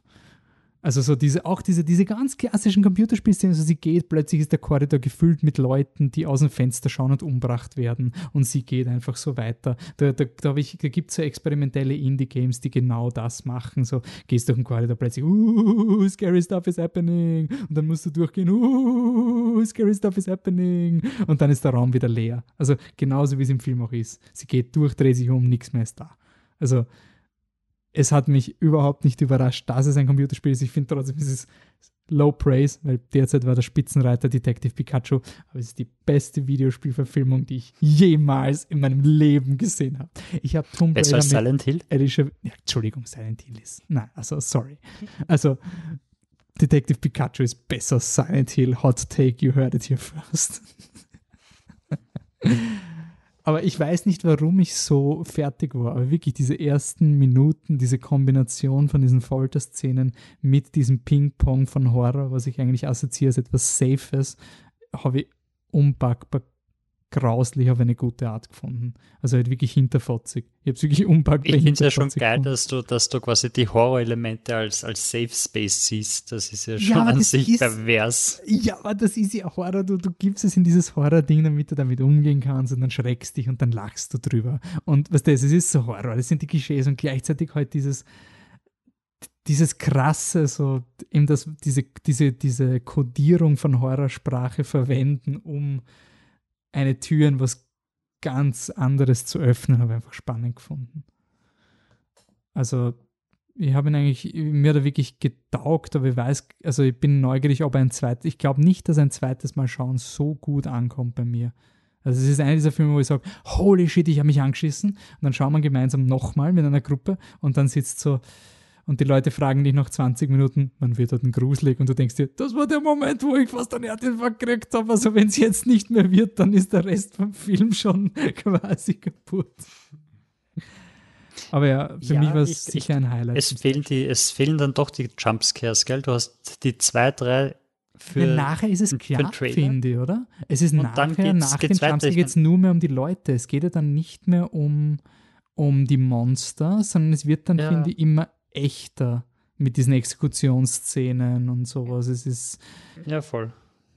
Und ja. irgendwie, also so, so als, als Horror, ich, ich finde, da kommen wir auch bei, bei, bei Schlaf nachher dazu, aber es ist so, es geht dann halt mehr um, um die Story an sich und, und, und Horror ist so irgendwie der Stempel, den sie draufkleben, irgendwie, damit sie es Macht kriegen. Also du hast diese, die erste Szene, wo sie die Tür versucht aufzumachen und dieses gesichtslose Wesen kommt langsam auf sie zu. Die habe ich urcreepy gefunden, weil ich mir gedacht habe, Alter, ich will jetzt nicht da und die Jumpscares haben, wo sie in den Spiegel schaut und dann steht das Ding auf einmal da. Und das hört sich aber ziemlich schnell auf, weil sie die Szene mhm. zweimal machen und fertig. Ähm, und dann kommen sie halt da rein, wo es halt wahrscheinlich wichtig ist, dass du eine emotionale Bindung zu den Charakteren hast, weil es dann halt wirklich nur noch um dieses Zwischenmenschliche geht, die ich dann halt auch nicht gehabt habe, aber ich habe halt die, diese, diese Geschichte, glaube ich, der Diktatur spannend genug gefunden, dass das für mich interessant war. Mhm. Obwohl ich es auch bei, bei Anne und Michi bin, dass Emotion da jetzt nicht da war. Ja, ich finde es irgendwie spannend, weil wie es, ich finde es wirklich ein super Marketing-Trick, weil wie kriegst du Menschen dazu, irgend, also sich mit etwas beschäftigen, wo sich, also wie, wer von uns hat sich freiwillig eine Doku, also vielleicht schon, es ist ja nicht uninteressant, aber es ist einfach über diese Backdoor, das finde ich einfach cool. Also diesen Stunt, den der Film da bewusst macht, habe ich irgendwie einfach begrüßt dass er. Wenn du es wenn straightforward erzählen würdest, wäre es wahrscheinlich ein Drama. Ne? Genau, und dann, dann, hättest du, ich glaube, Atonement. Äh, denkst du, boah, na, bist narrisch. Das ist so. Michi? Atonement? Ist Atonement nicht die Geschichte, wo das Mädchen eine, ja, das äh, eine Lüge erzählt? Ja, genau. Und genau. Und dann, dann wird dazu aber auch äh, ein Krieg erzählt. Also ich glaube, äh, ich Dunkirk. weiß nicht, wie, Es ist die Schlacht Dank, von Dunkirk, wo der James McAvoy. Ja. Okay, und sowas erzählt und das wäre dann quasi die Story. Ne? Mhm. Also so, das Ding kannst das du auch. Ein, ist ein Joe Wright-Film. Das heißt, er hat eine coole Kamera und zwei, drei coole Szenen, aber er funktioniert hinten und vorne nicht. Und viele Kostüme. Und viele ich habe mir eingebildet, dass du Atonement magst. Ja, ja and ähm, Prejudice und überall, wo Kleider vorkommen. Ich das wusste gar nicht, dass er den gemacht hat. Ähm, er hat auf jeden Fall. ich glaube schon, ich ähm, Dings hat er gemacht, ähm, Anna Karenina, der hat zumindest ah, eine Szene, die fantastisch du. ist. Sorry. Nein, ich liebe den überhaupt nicht. Der hat What? eine fantastische Was? Szene und Nein. Der ist nicht, der ist nicht wahnsinnig gut, er funktioniert nicht. Aber er hat eine Szene, die eine Szene, die unfassbar geil ist. Im, im die Ballroom-Theme, die kann man wahrscheinlich eh schauen. Und ja, Darkest Hour ist auch von ihm. Oh. Auch ein Film, der ein, zwei Szenen hat, die überraschend kreativ gemacht sind und ja, und dann hat er halt die U-Bahn-Szene. Aber es ist, ist ja nicht nur so, dass er die U-Bahn-Szene hat und es ist sonst auch schlecht. Na, aber, aber zurückkommend auf den Film, ich finde es irgendwie auch cool, dass er, dass er so viele Sachen einfach um und um wirft. Also heute, dass er dieses, dass er so loosey-goosey mit den Dingen hin und her springt, was ist ein Flashback, was ist die Realität, wo sind wir jetzt genau, wie funktioniert dieses Fegefeuer, ist das alles nur ein Traum vom Hauptdarsteller? Was es ja nicht tut, ne? es ist ja nicht logisch. Mhm. Aber das, das, Was dieses, ich aber ganz spannend Traumartig habe, ganz cool gefunden. Ja. Weil normalerweise regt mich das auf, wenn du, wenn du quasi so viele Anhaltspunkte hast, dass du sie erklären könntest, dann passen die Teile nicht zusammen.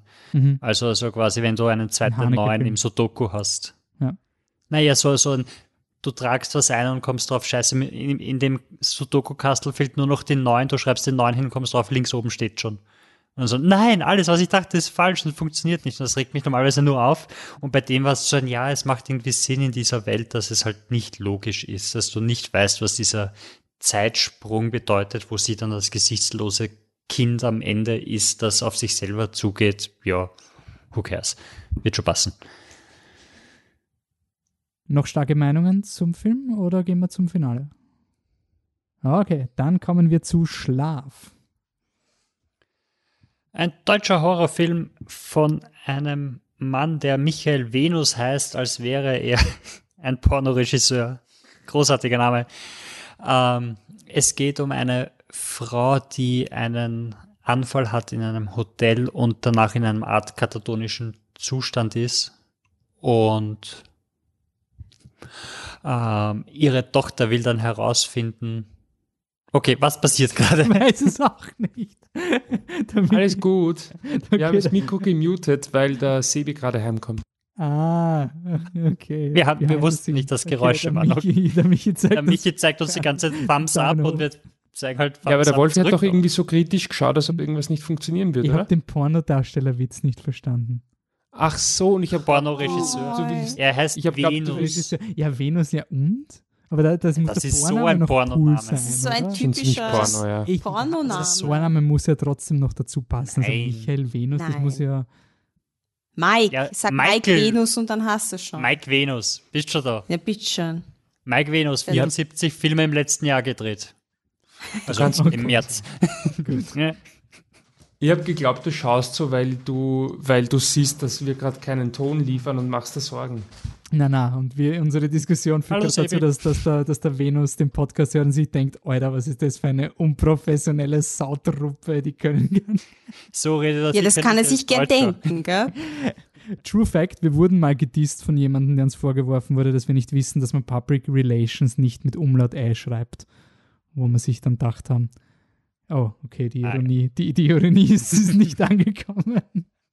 Passt. Also, der Gut, egal. Film von um, ähm, Venus.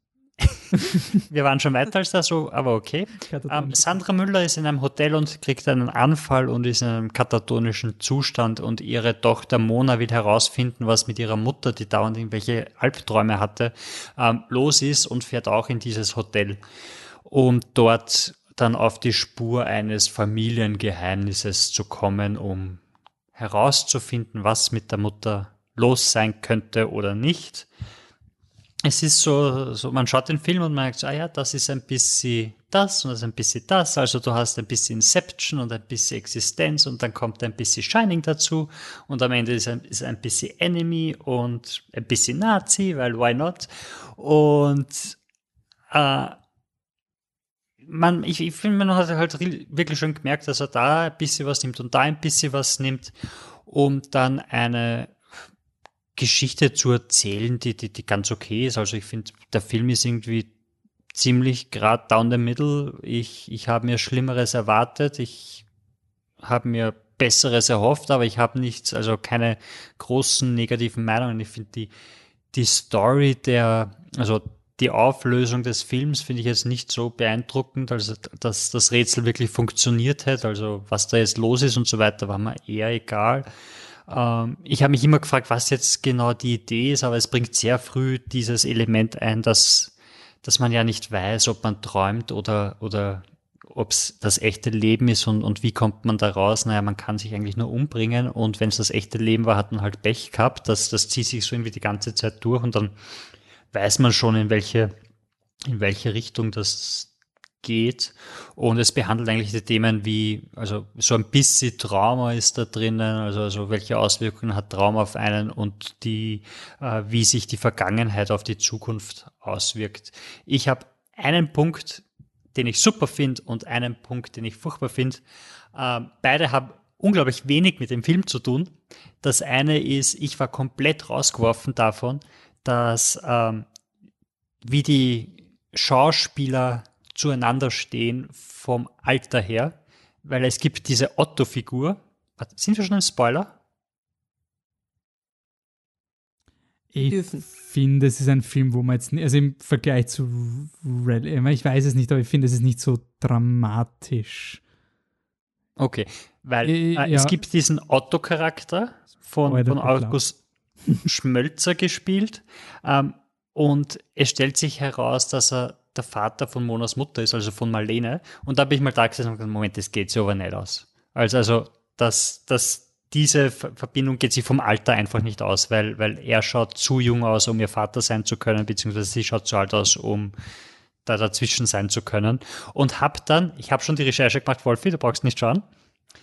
Es geht sich aus, er ist nämlich genau 20 Jahre älter als äh, Marlene, beziehungsweise reden wir einen Schauspielernamen. Ähm, August Schmölzer ist 1958 geboren, Sandra Hüller ist 1978 geboren und unsere Hauptdarstellerin Großwantje Kohlhoff ist 1994 geboren. Also es geht sich voll aus. Obwohl ich das nicht gedacht hätte. Das war das, was mich beim Film voll rausgehauen hat, weil ich mir dachte, das kann ja nicht sein. Und die ist dann die Oma? Na, sicher nicht. Fix nicht. Geht sich aus, war mein Fehler. Was ich unglaublich leibernd finde, ist, es gibt einen Flashback, wo man einen jungen Otto sieht, und der ist so nah dran an August Schmölzer, dass ich mir am Anfang gedacht habe, haben die den Digital zurückgebaut? Nein, das ist ein deutscher Film, das können es nicht. Die haben die Technik dafür nicht, haben seinen Sohn genommen und der Schauspieler vom jungen Otto ist der äh, Benjamin Heinrich. Er hat also nicht denselben Namen wie der August Schmölzer, also meine Detektivkappe sagt mir, nicht verwandt. Was unglaublich beeindruckend ist, dass die einfach gleich ausschauen. Der eine hat nur noch Haare. Das war meine Meinung zu Schlafen. er, er ist schon irgendwie Get Out auf Deutsch, oder? Ja, aber auch nicht so, oder? Also ich meine, Nein, auch von diesem also, so dieses, dieser, dieser soziale, ich meine, es ist nicht so, es ist nicht so reinkodiert in den Film wie Get Out. Also bei Get, aber dieses, diese Idee von diesem Horror, wo dann halt irgendwelche Dinge im Hintergrund sind und du, du, du. Ja, ich finde halt diese Nazi-Grundstory, die sie da irgendwie einbauen, dass er eigentlich ein Nationalist ist, der, ich weiß nicht, ob er, ist er Reichsbürger und, und soll das Dorf quasi autark leben oder will er einfach Bürgermeister werden und ich meine, dass in Deutschland Nazis oder Neonazis oder Leute in diesem Gedankengut sind, ist jetzt nicht so ein, ein out of the left field für jemanden, der Nachrichten liest. Also, jo eh, ich meine, Kommunalpolitik halt, was wollt Ich habe es ehrlich gesagt so überraschend unschockierend gefunden, dass schon traurig ja, war. Ja, also wirklich ja, es so, war halt wirklich ja, so ein Nazi, Nazi-Verein ja, mit viel Geld. Nicht unrealistisch. süß, ein deutscher leider. Film und Nazis kommen vor. Nein, aber es ist leider wirklich so, das sind halt eh. wirklich inhärent böse Menschen, würde ich schon sagen. Ähm, und dann das ist es zu, zu nahe. Deswegen habe ich, deswegen hab ich mir Get Out doch dann diese Gesellschaft, also diese, also bei Get Out, aber es ist halt nicht so wie bei Get Out drinnen. Also es ist jetzt so parallel. Ich finde es auch nicht so fokussiert, oder? Also ja, bei, dem, ja. bei, bei, Schlaf hatte ich irgendwie das Gefühl, die Nazis ähm, kommen so ein bisschen out of nowhere. Also, also dann, also es ist nicht sehr. Ja, es ist so semi reingecodet wegen der Tochter, weil das hat ja diese Gründe, also quasi die der Mord, der den, der den Plot quasi bedingt, der ist ja aufgrund der Nazi-Regeln. Ich gehe mal davon aus, dass. E, aber das weiß man erst relativ spät. Ja, ja. Das meine ich. Also, ja, stimmt, da gibt es da gibt's die Nazis quasi schon und die, die, diese Versammlung, die sie haben, ist ja auch so, so, so lächerlich inszeniert irgendwie, dass es so ein. Es ist so ein bisschen das, was, was du dich beschwert hast bei, bei Black Clansman, wo dann, wo dann die Nazis die, die, die fetten Unfähigen sind, also nicht alle Black, aber äh, Black der eine, nein, nein, sondern bei Django. Django, sorry. Black ja. Clansman liebe ich. Da. Ja, ich weiß, dass du den magst, aber es gibt den einen Dicken, über den du dich aufgeregt hast, dass, dass der so. Okay, andere Diskussion, aber nein. Ähm, auf jeden Fall, auf jeden Fall dieses, dieses lächerlich machen von, da sitzt halt der, der blade Fleischhacker und dann sagt er, wir sind die Elite und der eine Besoffene klopft den anderen Besoffenen auf den Rücken und denkt halt, ja, eh, ist halt so, aber man, what's the gag? Und dann haben sie halt einen, ich glaube wirklich, dass es gibt einen Jumpscare ganz am Anfang, wo sie aus dem Fenster schaut und dann dreht sich diese rote Gestalt, die Trude, um und dann bam, bam, bam. Und ich glaube wirklich, dass das ein, eine Szene ist, die sie einfach nur gemacht haben, damit sie einen Jumpscare im Trailer haben, weil der Trailer ist unglaublich creepy und der Film überhaupt nicht. Also ich glaube wirklich, das ist wirklich schon so ein wir drehen da jetzt eine Szene, damit wir was im Trailer verwenden können, was ur, urgruselig ist, weil sonst ist er nichts. Sonst ist er eher, eher unangenehm, weil, weil diese Mona immer irgendwelche Sachen sieht. Michi? Ja, Anne? ich, ich finde, ähm, also magst du oder darf ich? äh, ich finde, es ist ein, also ich persönlich fand es, also es mich nicht, nicht umgehauen, aber ich finde, es war ein ganz, ganz netter Debütfilm. Also es ist ein, das ist sein Debüt und ich finde, das hat man schon gemerkt. Also es ist schon so halt das, was man halt klassisch hat bei einem Debütfilm, dieses ja, fast schon Syndrom, dass man irgendwie Angst hat, man kann keinen Film mehr drehen und dann haut man halt alles rein. Ich finde, das hat er schon ein bisschen, ähm, also so ein bisschen, ja, teilweise fehlende Disziplin. Also es gibt so eine Szene, wo die, ein Charakter dann plötzlich, Franzi. die Fra Franzi heißt sie, plötzlich schreit wie ein, Wie ein Eber. wie ein Eber Ja. und Ein dann klingt's, dann klingt's halt wirklich wie ein Wildschwein oder sie spielen halt offensichtlich einen Wildschwein-Sound ein. Das hat halt, finde ich, überhaupt nicht funktioniert. Ähm, und Nein, das war schon ihre Stimme, gell? ja, aber es war nicht, es war schon irgendwie künstlich gemacht. Das war nicht einfach nur die Schauspielerin-Stimme. Nein. Glaubst du? Ja, aber es war ja total absurd, ihr Sound.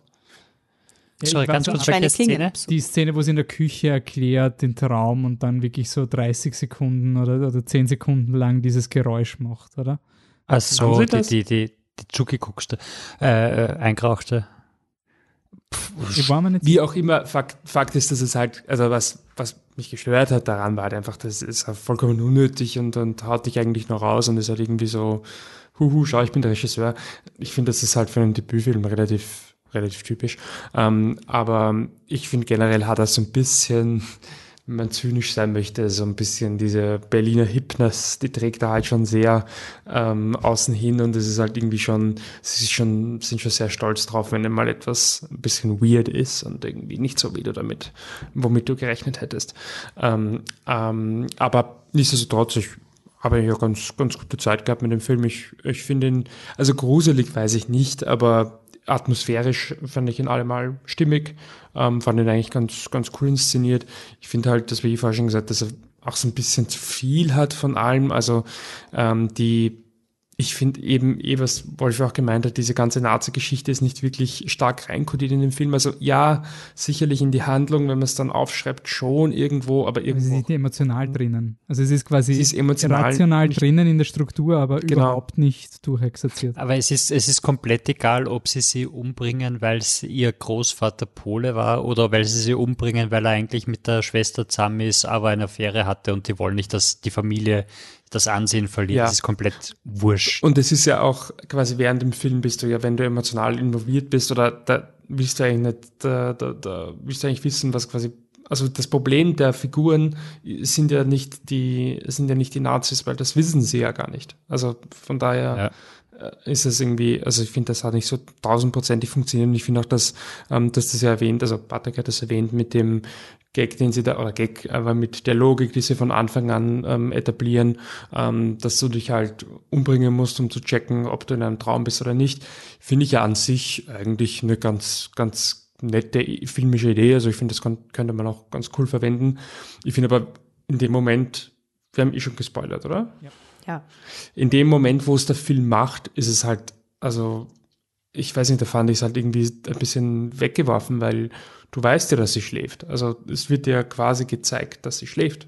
Aber Michi, ich verstehe dich. Also der Gag, äh, das habe ich gemeint mit Enemy, der Gag am Ende, dass, dass sie halt auf einmal in diesem coolen Leben ist und sie checkt alles, aber es ist nur ein Traum und, und das, oh, dann kommt das Sie ist halt nicht gut wieder. Da. inszeniert, finde ich.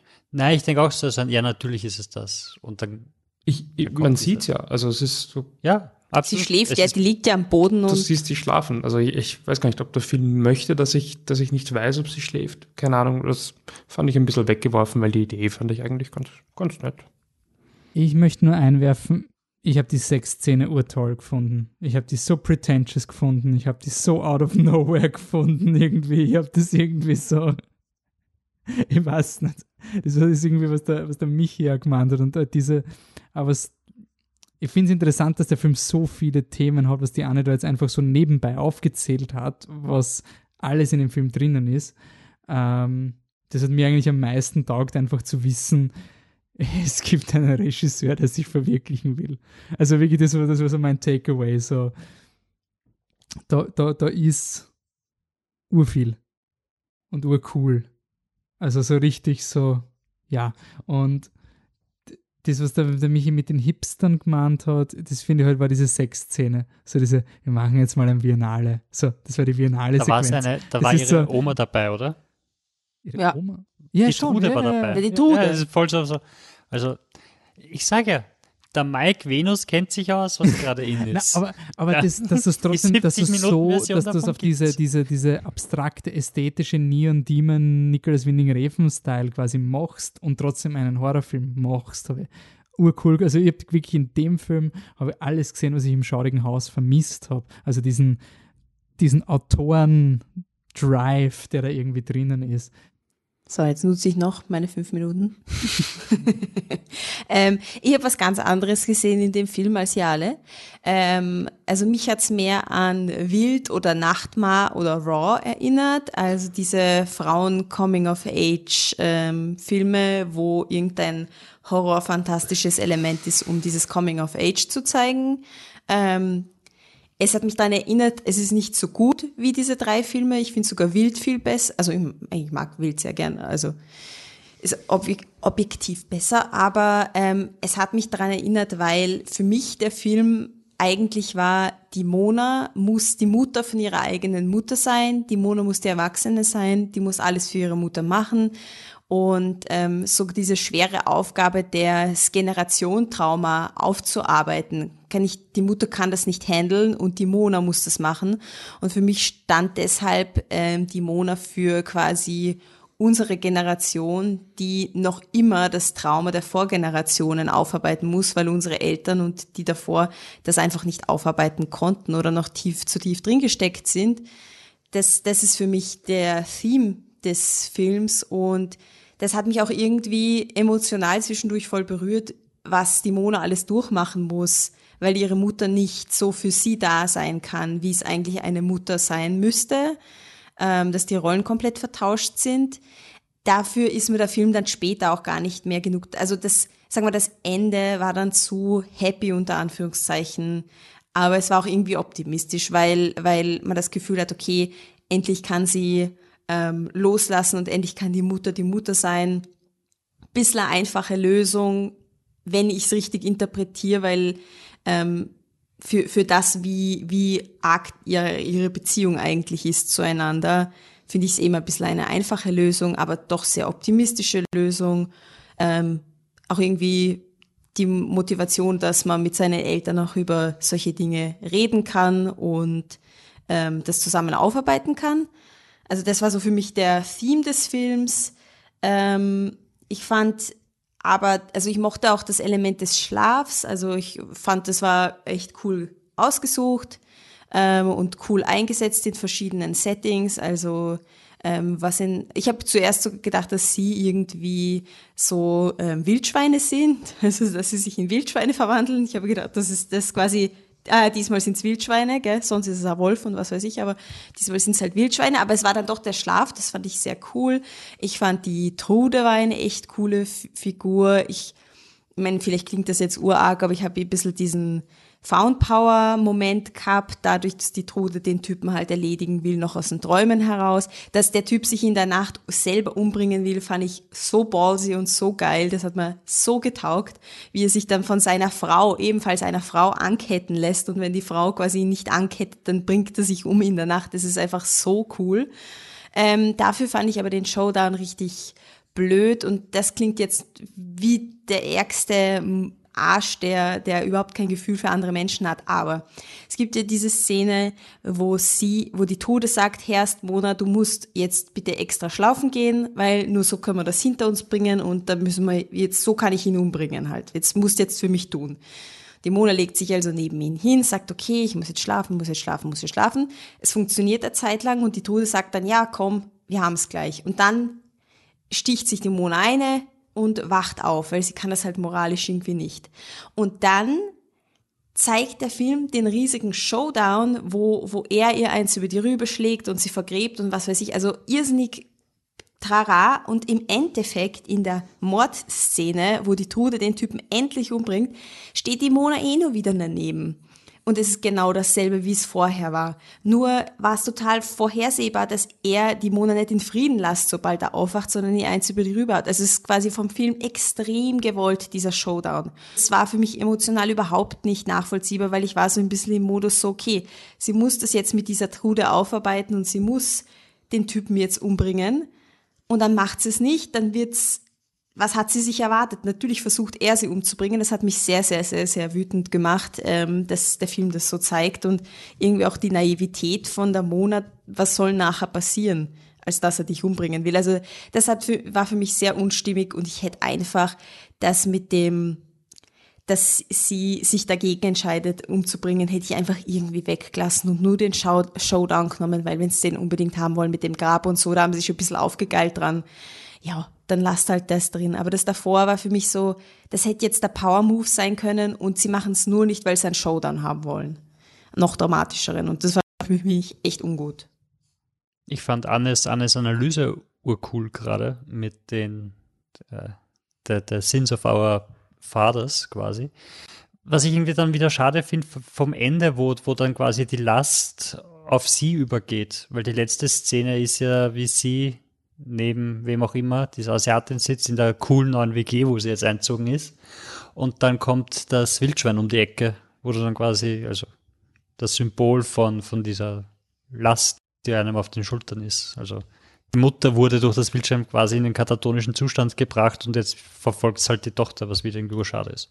Wenn man Nein, es verfolgt so sie nicht. Sie ist ja, sie ist ja mächtig und schaut ihm in die Augen und so. Also sie weiß, ja, das dass hat die da Mutter diese auch Last gemacht, wie sie gab. zuckend am Boden liegt. Aber sie, sie, Ja, aber sie es- zuckt nicht mehr.